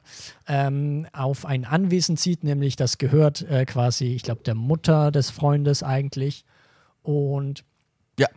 da merkt sie dann langsam, okay, ihr Freund schlafwandelt, generell diese ganze Gegend, das ist jetzt mehr so Nahtdorf, äh, ist auch den beiden nicht so freundlich gegenüber gesinnt und da gibt es in der Familiengeschichte noch so einige Hintergründe, die man da, ähm, Lücken, Entdecken Sachen, die kann. nicht passen. ja, ganz Das genau. ist ihr alles nicht ganz geheuer. Es ist mysteriös. Das sehr mysteriös. Wie fandest du den Film? Ich mochte ihn sehr. Ähm, ich war beeindruckt. Es war das erste Mal auf Slash, dass ich so richtig, richtig gute Performances gesehen habe, weil auch wieder beide Hauptdarsteller. Ah, schauspielerisch, okay. Ja, ja, schauspielerisch. Schauspielerisch.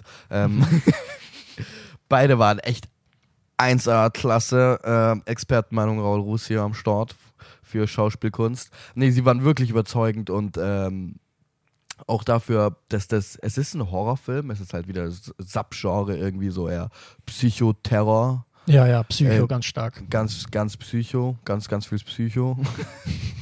Und ähm, da kommt es halt auch vor allem auf die Schauspielkunst irgendwie drauf an. Ja. Weil du hast ja nicht viel, du hast ja nichts Übernatürliches oder irgendwas ähm, Bildliches, was dir Angst einjagen Du soll. musst ja quasi eher- das Innere nach außen transportieren. Oh yes, der Oh yes. TFM-Student. Nice. Ähm, Kawabanga. Okay. ähm, und da ist also vor allem auch seine Leistung als ähm, der Antagonist, in Anführungszeichen, ähm, ist extrem ähm, beängstigend und macht einfach Spaß auch zuzuschauen. Die ganze Atmosphäre im Film, die Locations, die sie dir rausgesucht haben, Mhm. das Schloss, das Haus, der Nebel, es schaut einfach alles mega mysteriös, düster aus und ähm, schafft für eine sehr ähm, intense Atmosphäre und Stimmung, wo ähm, sich der Film auch am Anfang ein bisschen erlauben kann, ein bisschen Zeit sich zu nehmen, um ins Rollen zu geraten, ge geräten. Mhm. Und ähm, ja. Wie fandest du ihn? Äh, ich mochte ihn auch und was ich vor allem einfach an dem Film sehr schätze, ist diese verdammt un unangenehme Atmosphäre. Ja. Also man sitzt da wirklich die ganze Zeit irgendwie drin und denkt sich so, äh. ja. Äh, vor allem auch noch, was ein großes Thema ist, ist der Gaslighting. Ja. Und gerade als das äh, Thema das allererste Mal in der Szene aufkommt, fand ich das extrem stark, weil ich dann selber an meiner Realität quasi oder an der Realität der Protagonistin so ein bisschen gezweifelt habe und mich gefragt habe, okay, hat sie das schon richtig wahrgenommen und so weiter. Du wurdest gaslightet? Ich wurde vom- gegaslightet vom Film. Der gaslightet als Horror? Wow. Exactly. Damn. Gasception. Dementsprechend äh, Sterngeschwafel, vier Sterne bei mir. Äh, ja, same. Same, same. Oh, So. Sehr gut. Ähm, was dann natürlich auch ein ganz starkes Thema in dem Film selbst war, war Toxic Masculinity. Mhm. Ähm, generell diese Männlichkeitsbilder und ein ähnlicher Film, der bei dem Slash lief oder zumindest das gleiche Thema hatte, war nämlich Manodrome. Den habe ich leider nicht gesehen. hab Den habe jetzt nur ich gesehen. Ähm, Toll, Tobit, gib halt an. ja, ähm, da bin ich extra für ins Kino gegangen vom Regisseur John Trangrove, Trangoff. Gove, äh, whatever. Whatever. Auf jeden Fall ist es ein US-amerikanischer Film und einer der, ich glaube, ich weiß nicht, ob es der einzige ist, aber jetzt mal der erste, der aufkommt, bei dem ich sage, ich kenne die Schauspieler. äh, Hauptprotagonist ist nämlich Jesse Eisenberg. Ähm, der spielt nämlich im Prinzip so einen Typ, der hat vor kurzem seinen Job verloren, ist jetzt Uber-Driver, Uber-Driver, ähm, also fährt immer in seinem Auto äh, hin und her und hat eine Freundin, die ist schwanger, erwartet also schon bald ein Kind, also wirklich, keine Ahnung, achter Monat oder sowas. Ähm, und er selber kommt jetzt langsam in diese Bredouille, in Anführungszeichen, in diese Problematik, wo er sich denkt, okay, ich äh, habe das irgendwie alles, also finanziell habe ich große Schwierigkeiten ähm, und er selbst, ähm, ja, sein Männlichkeitsbild wird irgendwie immer wieder angezweifelt. Ja. Versucht zum Kompensieren, geht er immer ins Gym, ähm, was es dann aber schlussendlich für eine Folgerung hat durch seine finanziellen Nöte, ist, dass er in eine Gruppierung beitritt im Prinzip, die von einem guten Freund von ihm, ich glaube von seinem Zuhälter actually, ähm, weiterempfohlen wird, ähm, nämlich so ein Männlichkeitssekte, kann man fast schon sagen. Ähm, Nice. der, män der männlichste Mann in diesem Film ist Adrian Brody. okay. Ja, Ähm, okay. der, der doch. führt nämlich quasi diesen Kult ähm, und den, der war ein absolutes Highlight meiner Ansicht nach, weil Ja? er das sehr überzeugend gemacht hat. Und tatsächlich, das ist halt ähnlich wie jetzt bei Nightman ein verdammt unangenehmer Film ja. teilweise, weil du halt merkst, okay, ähm, wir befinden uns ja eigentlich in einer Gesellschaft, die sich immer mehr auflockert mit Feminismus bezüglich Geschlechterkonstruktion und dem ganzen Zeug. Aber als Gegenreaktion dazu gibt es natürlich immer diese, äh, ja, wir müssen zurück zu unseren strengen Geschlechterrollen und so Alles weiter. ist Anti-Mann. Männer müssen Männer bleiben und Frauen Frauen und so weiter und so fort. Ja. Und ähm, dementsprechend, der Film hat tatsächlich keine fantastischen Elemente, aber ist vor allem deswegen halt so unangenehm und creepy, weil er schon irgendwo der Realität entspricht. Aua. Aua, aua, aua. Ja, oder? Und gerade Jesse Eisenberg fand ich da eigentlich sehr stark in seiner Rolle. Natürlich, der hat Ähm, perfekt gecastet für irgend so einen Insel-Dude. Ja, eben. Es ist ein Inselfilm im Prinzip. äh, erinnert auch stellenweise an Taxi Driver, fand ich. Vor allem Oh, Uber. Taxi, Uber Driver, ja, eben. Ähm, ich fand aber Jesse Eisenberg noch dazu so ein perfektes Casting, weil ich finde, der sieht nicht so hundertprozentig männlich aus. So von Ah, diesen ja, ja. Stereotypen. Ja, das erste äh, Darstellung, ne? Stereotyp. Genau, genau. Ja. Hätten sie da so Chris Hemsworth reingestellt? Boah, das, Das wäre aber auch ein eine interessanter Film gewesen. Das wäre ein interessanter Film gewesen, aber ja, voll. Ähm, jedenfalls, ich fand es immer lustig. Es gibt so ein paar Szenen, die äh, eine komödiantische Ader haben, Mhm. wenn man so will, ne, wo man quasi dieses äh, Werthaltung von Männlichkeit so ein bisschen äh, zur Schau gestellt wird. Ich muss aber sagen, ich hätte mir mehr solche Szenen gewünscht, weil es gibt so eins, zwei, die ich dir jetzt nennen könnte, äh, aber nicht mache wegen der Zeit. Ähm, aber bei denen ich mir so gedacht hätte, okay, man hätte quasi jetzt mehr irgendwie dieses Männlichkeitsbild auseinandernehmen können, als wie man es schlussendlich dann tut. Und dementsprechend, Ähm. der Film lässt mich so ein bisschen zwiegespalten zurück, ähm, aber schlussendlich auf der positiveren Note. Mit einer Bewertung von dreieinhalb. Dreieinhalb. Yes, let's go. Wow, da ist jemand on Fire? fire. Ja, I don't know. Okay. Ähm, dreieinhalb Sterne hast du ja bei einem anderen Film gegeben, nämlich River. Ja, stimmt. Ja. Stimmt, ja, River ist ein Richtig Film. erinnert. Hier wechseln uns ja richtig schön ab. Du hast ja ein schönes Konzept hier rausgesucht. Ja, ja. Ähm, Ich improvisiere gar nicht. River ist ein Film, den Tobit leider verpasst hat, den ich mit äh, das Vergnügen hatte, mit Dennis und Sabi hier aus unserem wundervollen Team anzuschauen. Ähm, Oh, den habe ich wirklich verpasst, weil ich Ja. irgendwie, was weiß ich, habe Rahmen gegessen genau. und dann ist mir das irgendwie so auf mein T-Shirt umgefallen Ja. und dann war mein T-Shirt dreckig und dann dachte ich mir, oh nein, jetzt kann ich mich nicht hier vor Raul so geben. Jetzt muss ich schnell nach Hause und mein Shirt wechseln. Gott sei Dank hast du das gemacht. Das wäre nämlich eine ziemliche Blamage gewesen. wärst Sonst würde diese Folge hier nicht äh, ja. aufgenommen werden. Naja, ich hätte das Team direkt verlassen. Okay, zurück zu River. Zurück zu River. Ähm, ich werde mich kurz halten. Dennis hat auch schon kurze Werbung hier auf Filmjoker-Wien auf Instagram in einem Post fünf seiner Highlights erwähnt. Darunter war auch River, auch Hundreds of Beavers, den wir hier schon besprochen haben, zwar ein bisschen ausführlicher. Egal, ich Aber. River war ja auch in deiner Vorschau des Slash Film Festivals, wenn ich mich recht erinnere, auf YouTube. Dort heißen Äh. wir auch Filmjoker. Werbung Ende.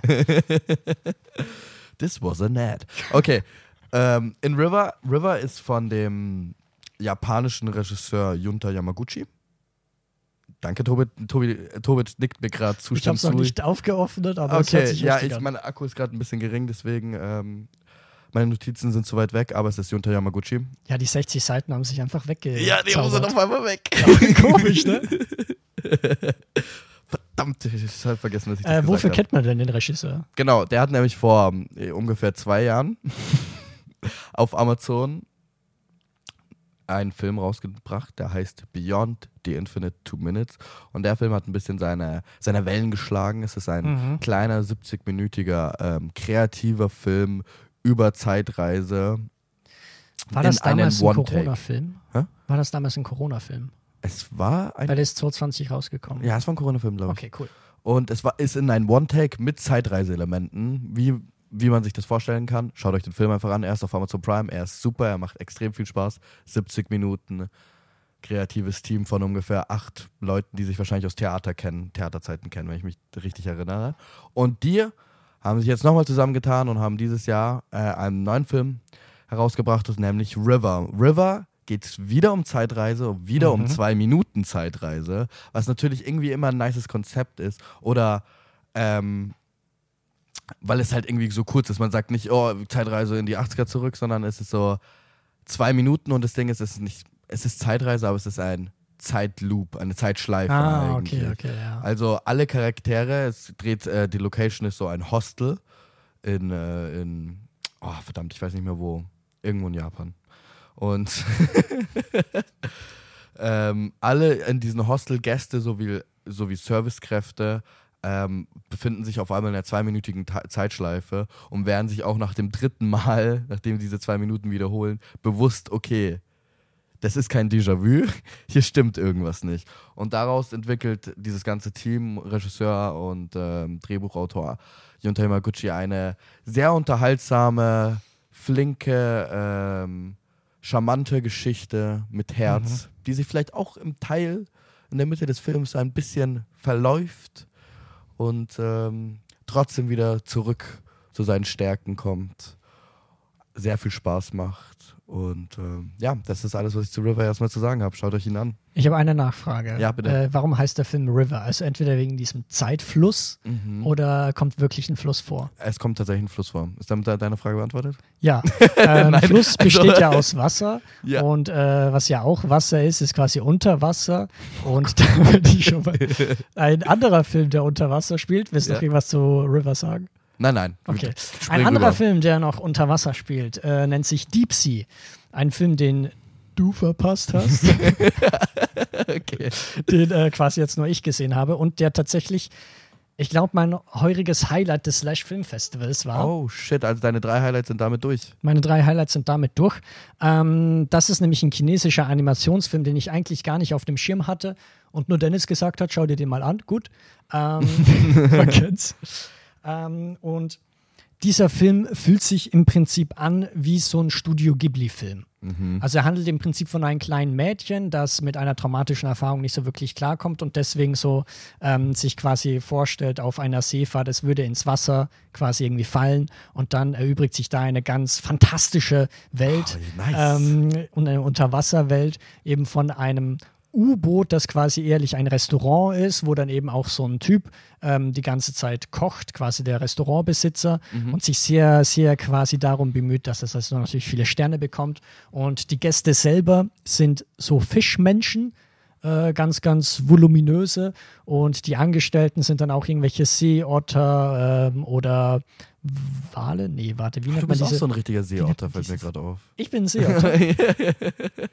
Ach, Seeotter Seeotter sind- sind schon sehr geil. Ja, Also- okay. Ganz süß gesagt. Na, oh. Aber wie die halt so mag, weil die irgendwie so auf dem Rücken Ja. liegen im Wasser und einfach so chillen. Ja. Ich muss sagen, da sehe ich mich. ja, oder? Ja. Kein Problem, Tobit. Und im Film waren die übelst süß. Da waren sie noch süßer, als wie man es sich, sich vorstellen könnte. und ähm, da würde ich schon quasi zu dem Punkt, also die Geschichte selber ist so, ja, ganz cute, ist jetzt nicht irgendwas Innovatives oder sowas, aber sie weiß bei den emotionalen Punkten quasi zu überzeugen.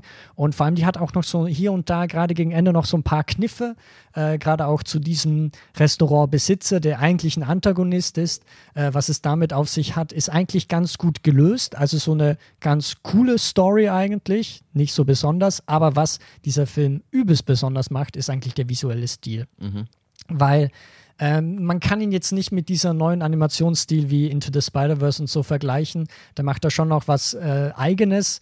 Es wirkt so ein bisschen wie so dieses Studio Ghibli, nur mehr so in 3D. Aber im Prinzip überall im Bild bewegt sich irgendetwas, ist ganz farbenfroh, ist in Pastellfarben. Ähm, und der Film selber hat auch sehr viele, ähm, ja, psychogene Halluzinations, Psychedelic, äh, Psychedelic Halluzinationsszenen Visuals. gefühlt. äh, also da passt er eigentlich auch übelst gut Jetzt werde ich mir ihn anschauen. Der läuft nämlich jetzt, gibt es noch äh, eine, einen Programmhinweis im Filmcasino, läuft er noch zweimal im Oktober, einmal in 3D und einmal in 2D. Und äh, 3D ist es vorgesehen eigentlich für den Film, gell? Genau, das wurde auch extra beim Slash tatsächlich, wurde der äh, in 3D gezeigt. Und wie war das? Weil, Das war interessant. Das war so eine übelst moderne 3D-Brille, die irgendwie vorne so einen so Sensor hat, wo du nichts irgendwie davor, äh, quasi keine Haare oder keine Hände davor packen durftest. aber weil ich glaube, es hat funktioniert, zumindest alle- bei mir. Aber ich glaube, wenn du, es ist natürlich 3D ist immer so ein schwieriges Thema, wenn Genau. du eine Person bist, die generell Kopfweh bekommt oder Kopfschmerzen oder einfach 3D nicht gut verträgt, dann wird würde ich auch empfehlen, trotz dieser modernen 3D-Brille lieber zu der 2D-Variante zu greifen. Aber bist du generell ein Fan von 3D? Ähm, also ich kriege keine Kopfschmerzen davon. Äh, oftmals frage ich mich aber, okay, braucht es das? Weil Ja. meistens lege ich mir so die 3D-Brille drauf Mhm. und merke dann so in den ersten fünf Minuten, gerade wenn sie da irgendwie was gut mit 3D gelöst haben, ah ja, ist ja cool. Ähm, aber nach fünf Minuten habe ich vergessen, dass ich eine 3D-Brille eigentlich aufhabe. Und dann Okay. denke ich mir so, eigentlich macht es auch keinen Unterschied, ob ich jetzt die 2D-Variante Ja. mir angeschaut hätte. Okay, ich bin eigentlich kein großer Fan, deswegen habe ich mich das gefragt. Aber ich glaube, wenn das so vorhergesehen wird, vor allem für so einen Animationsfilm, das hört sich schon nice an. Ich werde schauen, dass ich dieses Screening vielleicht noch erwische. Ja, gerade Animation, da funktioniert 3D natürlich nochmal besser. Okay, hast du eine geile Überleitung jetzt? Oh, jetzt hast du mich auf dem kalten Fuß. Ähm, Auf dem kalten Fuß haben ist natürlich. eine äh, kalte Bildästhetik, weil sie sehr schwarz-weiß ist. äh, Ja. Conan? Ah, ja, ja. Nicht nur. Nicht also, nur. Den Film hat nämlich nur Raul gesehen Ja. und deswegen habe ich keine Ahnung, wie ich da eine Überleitung schaffen kann. Ich bin der Einzige aus dem Team, der sich ähm, Conan jetzt aber vom Weltvertrieb umbenannt in She is Conan aus ähm, Urhebergründen, äh, Urheberrechtsgründe. Irgendwie Verständnis, also Verständnis, warum jetzt She is Conan besser ist als Conan. I don't know, weil ich weiß nicht.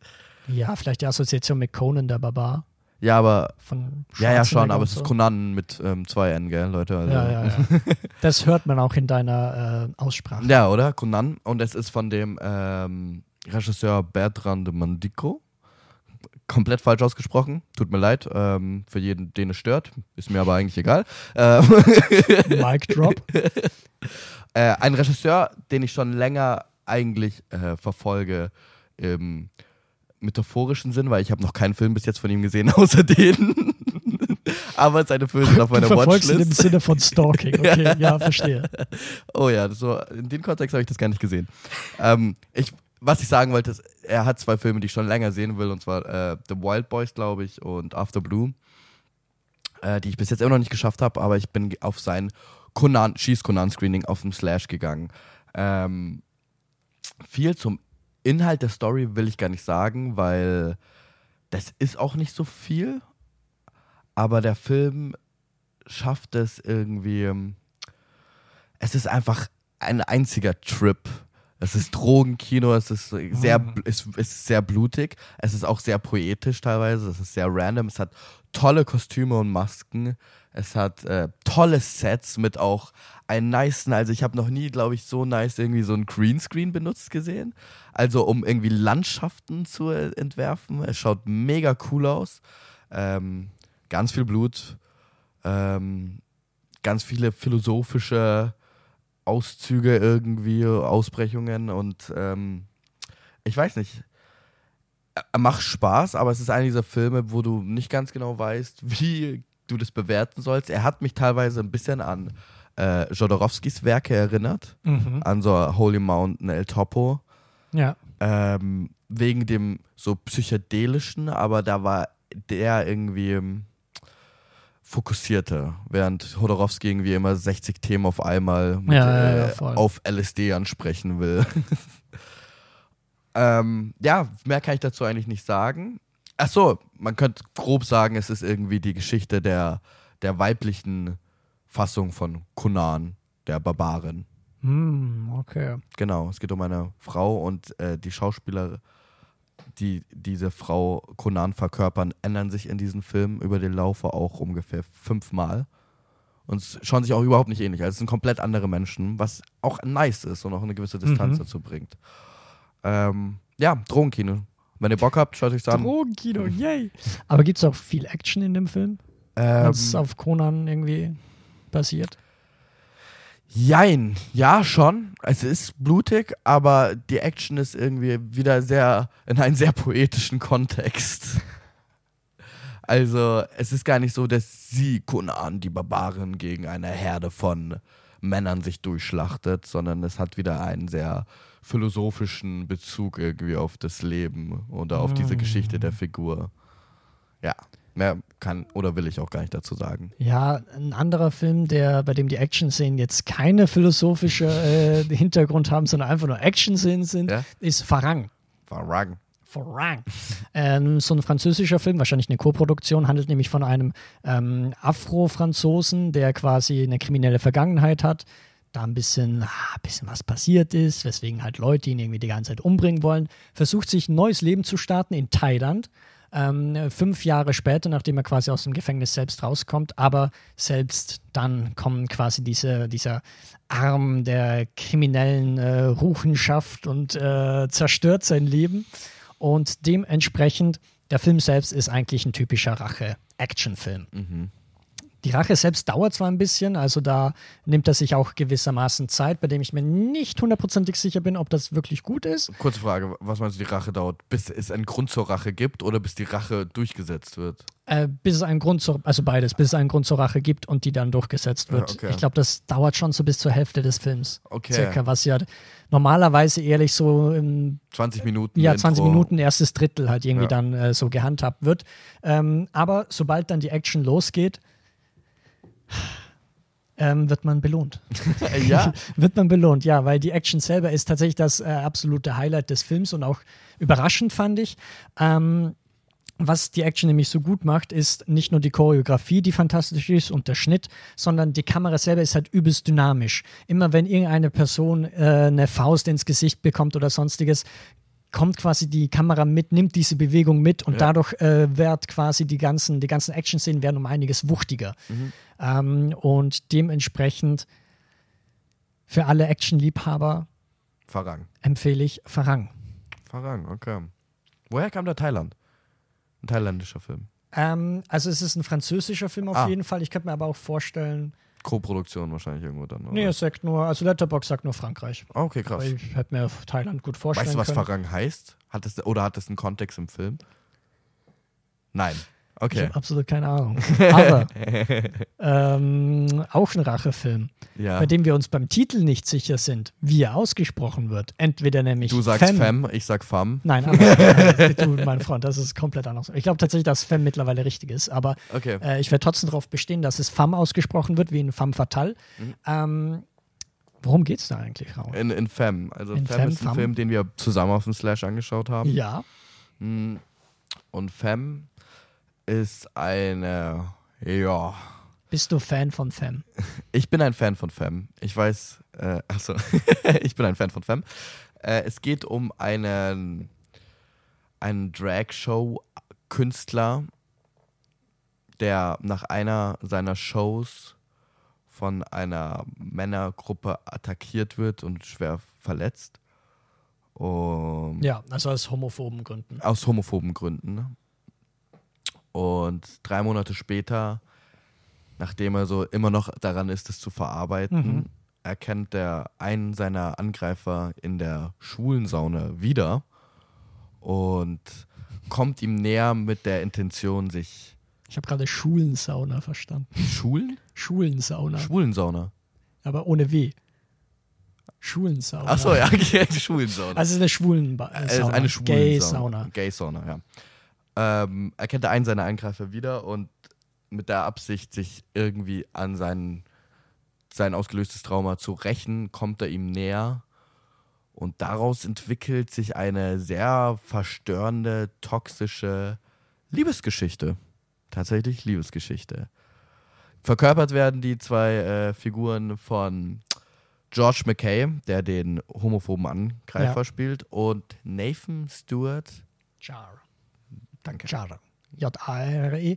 Äh, ja, George McKay spielt eben so die, quasi diesen Typen, der seine eigene Homosexualität unterdrückt Ja. äh, und quasi nicht geoutet ist und der das dann quasi in der Öffentlichkeit auch äh, shamed. Ja. Ähm, und das ist eben quasi das Interessante an dem Film, dass er quasi diesen Twist äh, hernimmt. Er ist ein Rache-Thriller, aber äh, dann diese Beziehung zwischen den beiden entwickelt sich so, dass du dir gar nicht sicher bist, okay, will jetzt quasi unser Protagonist sich äh, an seinem Angreifer rächen oder entwickeln sich da wirklich Gefühle? Ja, oder ist er schon Das zu eben- weit genau. aus, raus ins Meer geschwommen? Weiß nicht, was das für eine Metapher war. Egal. ähm, ich fand ihn sehr toll. Ich finde, ähm, es ist absolut unangenehm zur Situation, weil du als Zuschauer dieses Wissen hast und das ist einfach eine sehr toxische Beziehung. Die beiden Schauspieler spielen das verrückt gut. Mhm. Und es gibt immer wieder so schöne Kontraste äh, zwischen den beiden und ihren Leben, in ihren, auch ihren Lifestyles und ihren ähm, Lebenssituationen sowie Wohnorten. Der Film ist in Blau getaucht. Ich hätte eigentlich gern gefragt, warum, weil da bin ich mir noch nicht ganz sicher, aber es ist sehr, sehr, sehr viel Blau in diesem Es Film. gab eben ein Regiegespräch nach dem Genau, Film. ja. Also da hätte Rau nachgefragt. getraut. Er hätte auch mich fragen können. Ähm, Oh, Entschuldigung. Bitte, Tobit. ähm, ja, Blau ist natürlich eine sehr kalte Farbe für die Rache, Mhm. die aber, wenn sie ein bisschen stärker ist, auch gleichzeitig so eine gefühlsvolle Farbe sein kann. Ah, und deswegen rausgeschwommen ins Meer. Genau. Komplett gebullshittet mal wieder. ähm, ja, ähm, ich selber kann jetzt sagen, also ich fand den Film nicht ganz so gut wie, glaube ich, gefühlt alle anderen im Kinosaal. ähm, aber ich habe halt generell auch immer meine Probleme mit so Filmen, die eine toxische Relationship oder sowas zeigen. Es ist halt auch Ähm, schwierig wegen Redemption Arcs. Ja, eben, Also wenn du so ein, so ein, ähm, nicht schwierige Person, eine so menschenfeindliche Figur Ja, ja, irgendwie versuchst, Empathie für sie zu erzeugen, ne? also von deinen Zuschauern her. Das ist natürlich immer schwierig. Ich finde, der Film geht da auf, aber auch auf einem sehr schmalen Grad und schafft es auch nicht runterzufallen. Genau, und ich glaube, das ist quasi der Unterschied, den Ja. wir beide mal jetzt hatten, weil ich finde, also ich hatte fast gar keine Sympathie mit George McKay. Quasi diesen Angreifer. Und aber halt auch nicht ambivalente Gefühle, wie es Ja. Mhm. vielleicht bei den anderen Leuten war, äh, sondern ich war die ganze Zeit nur, ey, das ist so ein Arschloch, ey. Ja. Bitte stich ihn jetzt endlich ab, dann äh, sparen wir uns die lange Laufzeit. komm zur Rache, komm, Komm zur Rache. ähm, und ich weiß nicht, ich fand ihn auch gar nicht so gut gespielt, honestly. Fand McKay. George McKay, ich fand, der wirkte halt wie ein Typ, der sich auf einmal jetzt ähm, Tattoos aufgeklebt hat. Ja, okay, fair. Aber ich mochte ihn. ich fand ihn auch, nee, ich fand ihn echt gut in der Rolle. Äh, da lasse ich mich nicht unterkriegen. Es ist auch, es ist wirklich schwierig da wegen Empathie und so. Ich finde aber halt, dass der Film nie zwanghaft versucht, für seine Figur Empathie zu erzeugen. Weißt du? Ja, prinzipiell ja, aber ich finde, gegen Ende habe ich schon so das Gefühl, dass er eigentlich wollte, dass man mit George McKay jetzt mitfühlt. Dass man jetzt heult wegen ihm. Ja, ja, zum Beispiel. Ja, Also, man kann machen, was man will, äh, aber heulen ich eine Option. mitgefühlt, aber nicht für ihn als Figur, sondern für die, für die Situation und für die, für dieses Trauma und für diese Spannung und die Intensität irgendwie. Also ich habe eigentlich mit ähm, Nathans Charakter, wie heißen, wie hießen die beiden nochmal? Ach Mann, jetzt habe ich gerade den Okay, Film Entschuldigung, weggedrückt. alles gut. Ich, äh, also Warte, ich mach's von dir. das Ding, also Ah, Mann, ey. Also er heißt Jules, Genau, der Protagonist äh, quasi, der Drag-Performer und äh, George McKay heißt Preston. Genau, Jules Preston. Preston. Preston. Und ich finde halt, für mich bleibt es auch immer meine ganze Empathie für Jules irgendwie und für diese Verwirrung, die er erlebt, Ja, ja. durchs Trauma, das er schon durchgegangen ist und jetzt erneut durchgehen muss. Und ähm, ja, da, da ist mein Mitgefühl irgendwie. Deswegen, ja, ich mochte Femme. Die zwei äh, Regisseure sind extrem sympathisch gewesen. Hat sehr viel Spaß gemacht, noch da zu bleiben für deren Gespräch. Generell, wir haben schon erwähnt, jedes Regisseuren Innengespräch war toll. Ähm, auch Und- interessante Kinoerfahrung für mich. Ich hatte schwitzige Hände einfach die ganze Zeit. Also zu die letzten 20 Minuten. Deine Hände werden noch weiter schwitzen. Ähm, Oh. Vor allem, weil wir jetzt äh, schließen mit den Highlights. Die Oh, haben wir quasi war's. jetzt alle mal kurz abgeschlossen. Und jetzt würden wir noch einmal kurz die Lowlights selber ein bisschen angehen. Es sind nicht viele, nur zwei Filme, die wir uns da rausgeschrieben haben. Ähm, bei einem wurden wir auch traumatisiert, Yep. weil wir ihn um 23 Uhr in der Nacht angeschaut haben und etwas viel, ähm, ja, adäquateres Ähm, ähm, gebraucht Spannenderes, haben, Spannenderes, Interessanteres, Besseres, einfach prinzipiell Besseres äh, erwartet haben. Der Film heißt. Wir können es auch noch weiter, so. wir können auch zwei Stunden damit füllen. Ähm, aber wir brechen das erstmal ab. Der Film heißt Blackout Mhm. und ist im Prinzip ein Werwolfsfilm, der an diese ganzen alten Filme irgendwie äh, anknüpfen möchte, beziehungsweise da so ein bisschen Nostalgie äh, hervorkribbeln möchte. Ähm, und wir haben erwartet, dass er halt so ein Werwolf-Film dummer ist. Werwolf-Film ist, so leicht Slasher, wo du dich halt gut unterhalten fühlst. Ähm, Mit einem kreativen Twist mit einem kreativen Twist oder sonstiges. haben wir erwartet. Ähm, wer sich aber gut unterhalten hat, waren die Figuren selbst. Die haben sich nämlich fucking lange unterhalten. Also es ist wirklich interessant, wie du einen Werwolf-Film irgendwie machst und dann halt nur drei Szenen mit dem Werwolf hast und der Rest davon sind Dialoge. Und das Ding ist, Dialoge können ja gut geschrieben sein. Können sie. Können sie. Aber im Fall von Blackout sind die halt wirklich nur strohdumm. Ja. Also wie, wie, ich erinnere mich jetzt nur noch leicht an diesen eines Gespräch zwischen den Polizisten, wo sie irgendwie so sagten, ja, what is the, uh, do you know about Umwelt? Ah, the Umwelt, German word, The German Umwelt. word Umwelt. Which means that you have another perspective on certain things. weil ich mir dachte, hä, also das ergibt weil jetzt äh, vom Deutschen her gar keinen Sinn, aber es wird Aber halt auch, auch so nur- platt geschrieben. Genau, sie sind nicht nur dämlich, sie sind auch flach, platt, wo du wirklich nach den ersten zwei Sätzen nicht zuhören kannst. Du bist so, du schaust an die Decke. Ich, ich habe mir in, während dem Kino, äh, äh, während dem Film im Kino, habe ich mich umgeschaut und habe beobachtet, ob andere Leute in diesem Saal sich vielleicht auch genauso gelangweilt haben wie ich, weil das war dann doch interessanter. Hier noch ein kurzes Shoutout an den ähm, Menschen, der verantwortlich ist für den Text auf dem auf der Slash Filmfestival Seite zu Blackout, weil die hört, der hört sich echt nice an. Dieser Text ist echt cool geschrieben, hört sich nach einem tollen Film an. Und anstatt vielleicht Blackout zu schauen, einfach mal 90 Minuten diesen Text in Dauerschleife lesen, weil das macht bestimmt mehr Spaß. Ui, jetzt aber holt jemand aus. Ja, das Ding ist halt, die erste Szene war genau das, was man sich erwartet. So, Genau, die, der die beginnt cool. eben mit so, keine Ahnung, irgendwie zwei Leute haben Sex in der Wiese und dann kommt ein Werwolf und tötet die. Und Ja, du denkst perfekt, so, alles, was ja, ich will. guter Slasher. Sex ist Sünde. Deswegen hier mit dem Werwolf, der sie alle abtötet, Ja, schlachtet und Blut. Ähm, ja, das, das Gemeine an diesem Film ist noch, also 23 Uhr müsst ihr euch vorstellen, wir sitzen an diesem Saal. Wir sind generell müde, wir waren jeden Tag im Kino. Schon sechs Tage, nein, stimmt überhaupt nicht. Ähm, auf jeden Fall 23 Uhr, wir sitzen in diesem Saal, wir hoffen auf einen Werwolf-Slasher. Und dann beginnt dieser Film und ich werde nicht müde. Ich werde einfach nur gelangweilt. Und Oh. 20 Minuten vom Ende des Films Ja. kommt auf einmal Szene, wo du denkst, wow, die war witzig, die hat Spaß gemacht. Stimmt, ja, ja, ja, ich weiß, was du Für meinst. genau zwei Minuten und danach ähm, dürfen wir wieder Leute reden zuhören. So. ja, also das, das schlussendliche Final wird auch in einem Dialog so Ja. wieder ausgetragen, wo du denkst, denkst, okay. Nice, danke dafür. Toller Twist auf das Werwolf-Genre. Ähm, einfach keinen Werwolf zu zeigen oder so wenig wie es geht. Nice Idee, aber tolle Maske für den Werwolf. Maske war nicht schlecht und was ich dem Film jetzt auch mal als bisschen positiv, äh, Traumaverarbeitung vom Werwolf selber wird mit äh, bildnerischer Kunst, mit Gemälden Mhm. irgendwie gemacht und ich fand, das wurde so an ein paar Stellen gut gelöst. Also der Film hat, Das war nice. Ich dachte, Idee. du willst noch äh, das Outfit erwähnen.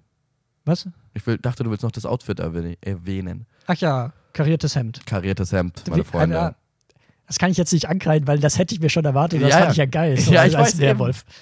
Positiv. Der Dude hat ein kariertes Hemd getragen. Also Larry Fessenden, sehr du hast. Ja. du hast einen Werwolf-Film gesehen. Okay. Okay, das war's mit dem Rant über Blackout von Larry Fessenden. Fessenden, wie auch immer. Einen so großen Rant haben wir jetzt nicht zu Tiger Stripes. Nein, das stimmt. Aber ich finde, es ist schon so ein enttäuschender Film. Du hattest ihn ja auch in deinem Video zur Ja. Vorschau. Und das ist einfach ein Film, der nicht so wirklich überzeugt. Nee, leider nicht. Äh, ich habe mich tatsächlich gefreut. Ich habe gehört Coming of Age, Body Horror, Folklore aus äh, Malai Mala Malaysian. Malaysia. Und ich war so, Malaysia. toll, hört sich fantastisch an. Ähm, der Film Eben, das beginnt, wird auch noch äh, verbunden mit quasi Regelblutungen Genau, von so einem genau. Teenager, wo ich mir auch denke, ja, ist doch cool. ich dachte mir, ich dachte, ich hatte direkt Schule de Conau im Kopf. Ich hatte direkt Uh, ja. Schöne Body, Body Horror, Body Dysphoria im Kopf. Und ähm, ja, der Film startet, schöner pinke Schriftfont, coole Techno-Elektromusik. der Soundtrack war geil. Der Soundtrack war nice. Und dann, ja, I don't know. Irgendwie sind diese, also die Coming-of-Age-Geschichte funktioniert so semi, ist relativ platt. Ja, also, Also, Body Horror lässt da auch irgendwann Der mal fallen. Body-Horror startet schnell und wird dann einfach vergessen, bis er dann in einen völligen, ja, ähm, Kinderkostüm, ähm, Wettbewerb endet. Also, Ja, ja, das passt eigentlich schon sehr gut. Also die Props sind teilweise zum Schämen. So Ja, es war, es sah nicht so gut aus. Ähm, Und ich fand auch sonst von der Inszenierung, von der Kameraführung, es gab war jetzt auch nichts so Interessantes. aber es gab, nichts Interessantes, aber es gab tolle Shots. Das ist halt auch Malaysia. Das ist, Ja, äh, schaut ja, echt das schön schon. aus. aber halt auch teilweise so extrem langweiliger Shots. Ja, das stimmt. Sonst, sie war schauspielerisch ganz gut. Ich fand sie, ich fand sie, ich fand sie gut, okay. So, war nett. Aber ja, da ist, da ist wirklich, es ist halt auch ein bisschen schade, dass ich gar nicht mal so ranten kann wie bei Blackout, weil das hat auch Spaß gemacht. und äh, dass ich auch nicht so viel Es gibt Gutes nur einen darüber. Rant pro Folge. Ja. Und dass ich auch halt nicht so viel Gutes drüber sagen kann, weil ich habe mich wirklich gefreut und er ist halt sehr inkonsequent mit dem, was er versucht zu machen. Ich finde ihn von der Tonalität komplett Ja. all over the place. Ja. Er ist, teilweise rutscht er dann in so sehr komödiantischen Momenten ab, ähm, versucht dann aber dieses Folklore- Folklore-Mysterium irgendwie so zu behalten und es funktioniert überhaupt nicht für mich. Du kannst nicht von, also also auch nicht von diesen sehr mysteriösen Szenen zu TikTok-Videos springen. Ich fand, das hat don't was know. sehr Prätentiöses. Irgendwie. Ja, ja. so von diesen, ah, jetzt packe ich noch neue Medien irgendwie rein, damit Mhm. es so wirkt, als ob ich jetzt irgendwas künstlerisch Anspruchsvolles hier äh, noch in den Film mit reinpacken kann. Ja, Ein anderer Film, der alles andere als prätentiös ist, weil er einfach nur strunzdumm ist. Ah, nice. Auch der einzige Film, muss ich sagen, von dem ich im Vorhinein schon, bevor ich das Slash-Programm irgendwie gesehen habe, gehört habe, Ja, ähm, Slaughterhouse. ja. Ist das auch unser Abschlussfilm eigentlich? Ist es der letzte Film, den wir besprechen? Ist es nicht, okay. Ah, wir können, wir können ihn den letzten Film machen. Ja, Wir machen willst. einfach früher Feierabend. Machen wir früher Feierabend, gehen wir Ja, ein Bier trinken. Ähm, Slaughterhouse ist im Prinzip ein Slasher, also bewusst natürlich der Titel Sloth Mhm. Our House. Wegen Ne, statt Faultier. Slaughterhouse. Genau, es Für geht die, nämlich um für ein die Faultier. Deutschen unter Für die Deutschen. deutschsprachigen, Entschuldigung. Ähm, je, ja, ist ein Slasher-Film, ein strunzdummer Slasher-Film, also so ein bisschen, was wir von Blackout eigentlich erwartet haben.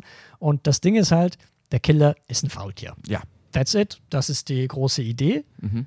Ähm, und ich muss sagen, ich finde den, also das ist so ein Film, den besprechen wir jetzt nicht. Also der ist nicht, für mich kein wirkliches Lowlight, Nee. sondern ein mittelmäßiger Film. Ähm, aber den besprechen wir, weil er halt so bekannt ist oder halt wahrscheinlich derjenige ist, von dem man vielleicht mal gehört haben könnte. Und, Und weil ich, er ein sehr besonderer Film ist. Er ist und ein einen besonderen Film. Platz in unseren Herzen. ich habe ihn auch unter besonderen Umständen gesehen, Mhm. nämlich bei der langen Nacht der tausend Messer.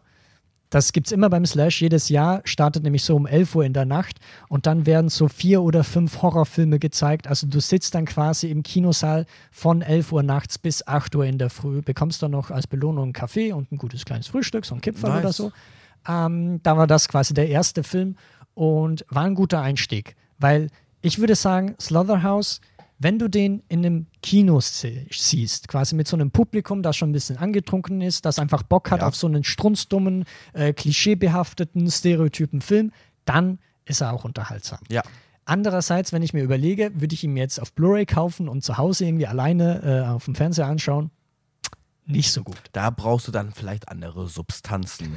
Nicht die gleichen wie bei Schieß Conan, aber Und noch mehr Leute um dich. Ja. Da musst und du die. Freunde und so um dich scharen. also Menschen plus Alkohol ist Slaughterhouse gut. Das ist, das ist die Gleichung, die wir euch hier vortragen. Ähm, das Gute ist halt an diesem Film, ich mag Faultiere, by the way.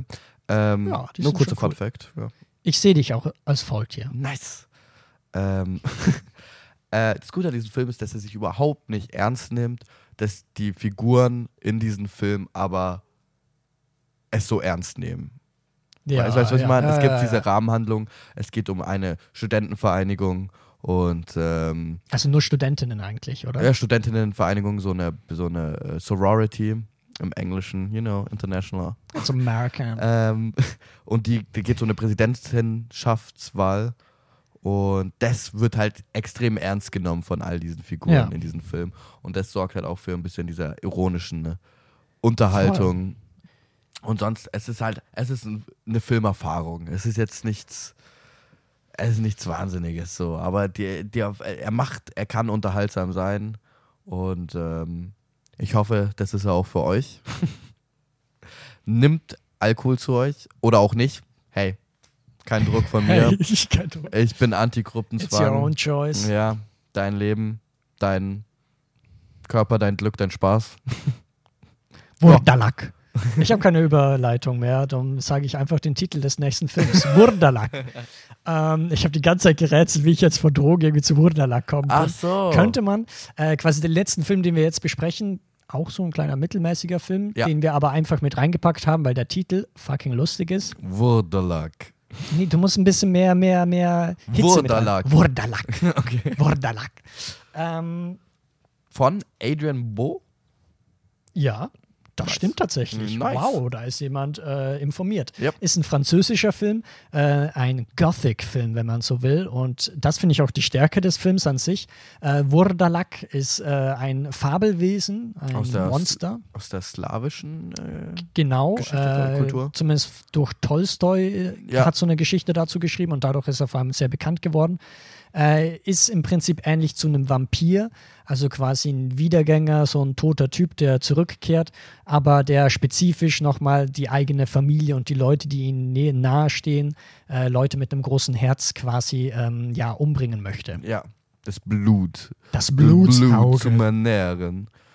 Ja, ähm, interessant an diesem Film ist äh, einmal der Regisseur, weil er äh, Designer war für Christian Dior und noch irgendeiner bekannten Marke. Oha. Und das merkt man dann auch irgendwie in dieser Bildgestaltung und in den Kostümen. Und das ist irgendwie sehr ähm, schön. sehr künstlerisch. Und zum anderen, dass äh, der Wurderlack eine Ja. Marionette ist. Ja, genau, eine Puppe. Ja. Und, Und- das ist mega cool. Das ist, also ich finde es zumindest, ist es eine interessante Idee, dass Ja. du quasi den Wurderlack jetzt zu einer Puppe machst. Ähm, was man, ich finde gerade so in den ersten Szenen funktioniert das verdammt gut, weil Ja. dadurch hat es immer noch so was Befremdliches, irgendwie Ja. dieser Wurderlack, was Fremdes, das quasi in diese Familie reinkommt. Ähm, und gerade am Anfang wird halt größtenteils irgendwie, glaube ich, der Mund oder sonst irgendwie kommt dann auch verhüllt quasi der Großvater von so einer slawischen Familie, äh, ist in den Krieg gezogen, kommt dann aber zurück eben als Wurderlack. Die Familie selber sieht ihn aber noch nicht als Wurderlack, sondern akzeptiert ihn quasi wieder als Großvater. Ähm, und ja, gerade am Anfang fand ich, sah das sehr geil aus. Ja. Aber ähm, ja, es ist so ein bisschen Zwiespalt bei Ja. mir zumindest, weil äh, sobald das sich dann quasi komplett entblößt, dann siehst du quasi die Augen und siehst, dass es wirklich so eine Puppe ist. Und gerade eben bei den Augen, das ist ja quasi, wie man so schön sagt, das Tor zur Seele. Ähm, und ähm, da merkt man halt, okay, es ist jetzt äh, kein wirklicher Mensch oder sonst was. Da hätte ich mir gedacht, okay, vielleicht hättest du einfach die, die Augen animieren können oder sowas. Oh, du, I don't know. Aber ich glaube, ich, wenn ich, du ich das gut sehe, ich sehe das, aber ich finde, ich finde die ähm, das Commitment nice. Ich mochte diese Marionette. Ich fand die Synchronstimme insane cool. Ja, so eine ganz tiefe Stimme. im Ja, die war richtig nice. Ähm, Nice. Hat auch wieder merkwürdig so komödiantische Momente, die aber irgendwie ein bisschen besser, bisschen besser eingefädelt sind in diesen Film. ja. Und sonst allem, allem halt ein bisschen mit. ja, schon mit. Ich glaube, ich fand ihn so einen Ticken besser als wie du, Mhm. weil es ein Gothic-Film ist. Weil es ein Gothic-Film ist. Und äh, wie alle wissen, bin ich großer Tim Burton-Fan. Ja. Habe ich auch mal gehört. Habe ich auch mal gehört. Ja, ich glaube, viel mehr kann man zu dem Film nicht sagen. Nee. Ähm, damit wären wir eigentlich durch mit den Filmen, die wir zumindest äh, bislang jetzt beim Slash sehen konnten. Ja. Es sind uns natürlich auch ein paar quasi durch die Finger geronnen, die wir Na, nicht äh, erwischt haben. Unser guter Podcast-Kollege Dennis R. Punkt, ähm, hat zum Beispiel zwei Filme, die er mitunter in seinen Top 3 äh, des Slash-Film-Festivals erwähnt hat und die ich deswegen jetzt mal kurz nur anmerken möchte, ist zum einen Killing Romance, südkoreanischer Film, der total drüber ist, den ich sehr, sehr gerne gesehen hätte, den ich Ja. aber leider verpasst habe. Also falls ihr da die Möglichkeit mal zu habt, äh, schaut da mal vorbei und Riddle of Fire ist dann Ja. der zweite Film, den Dennis zumindest gemeint hat, dass der sehr, sehr gut sein Von soll. Western Rasoli oder so? Der hat einen ganz weirden Namen, gell? Genau.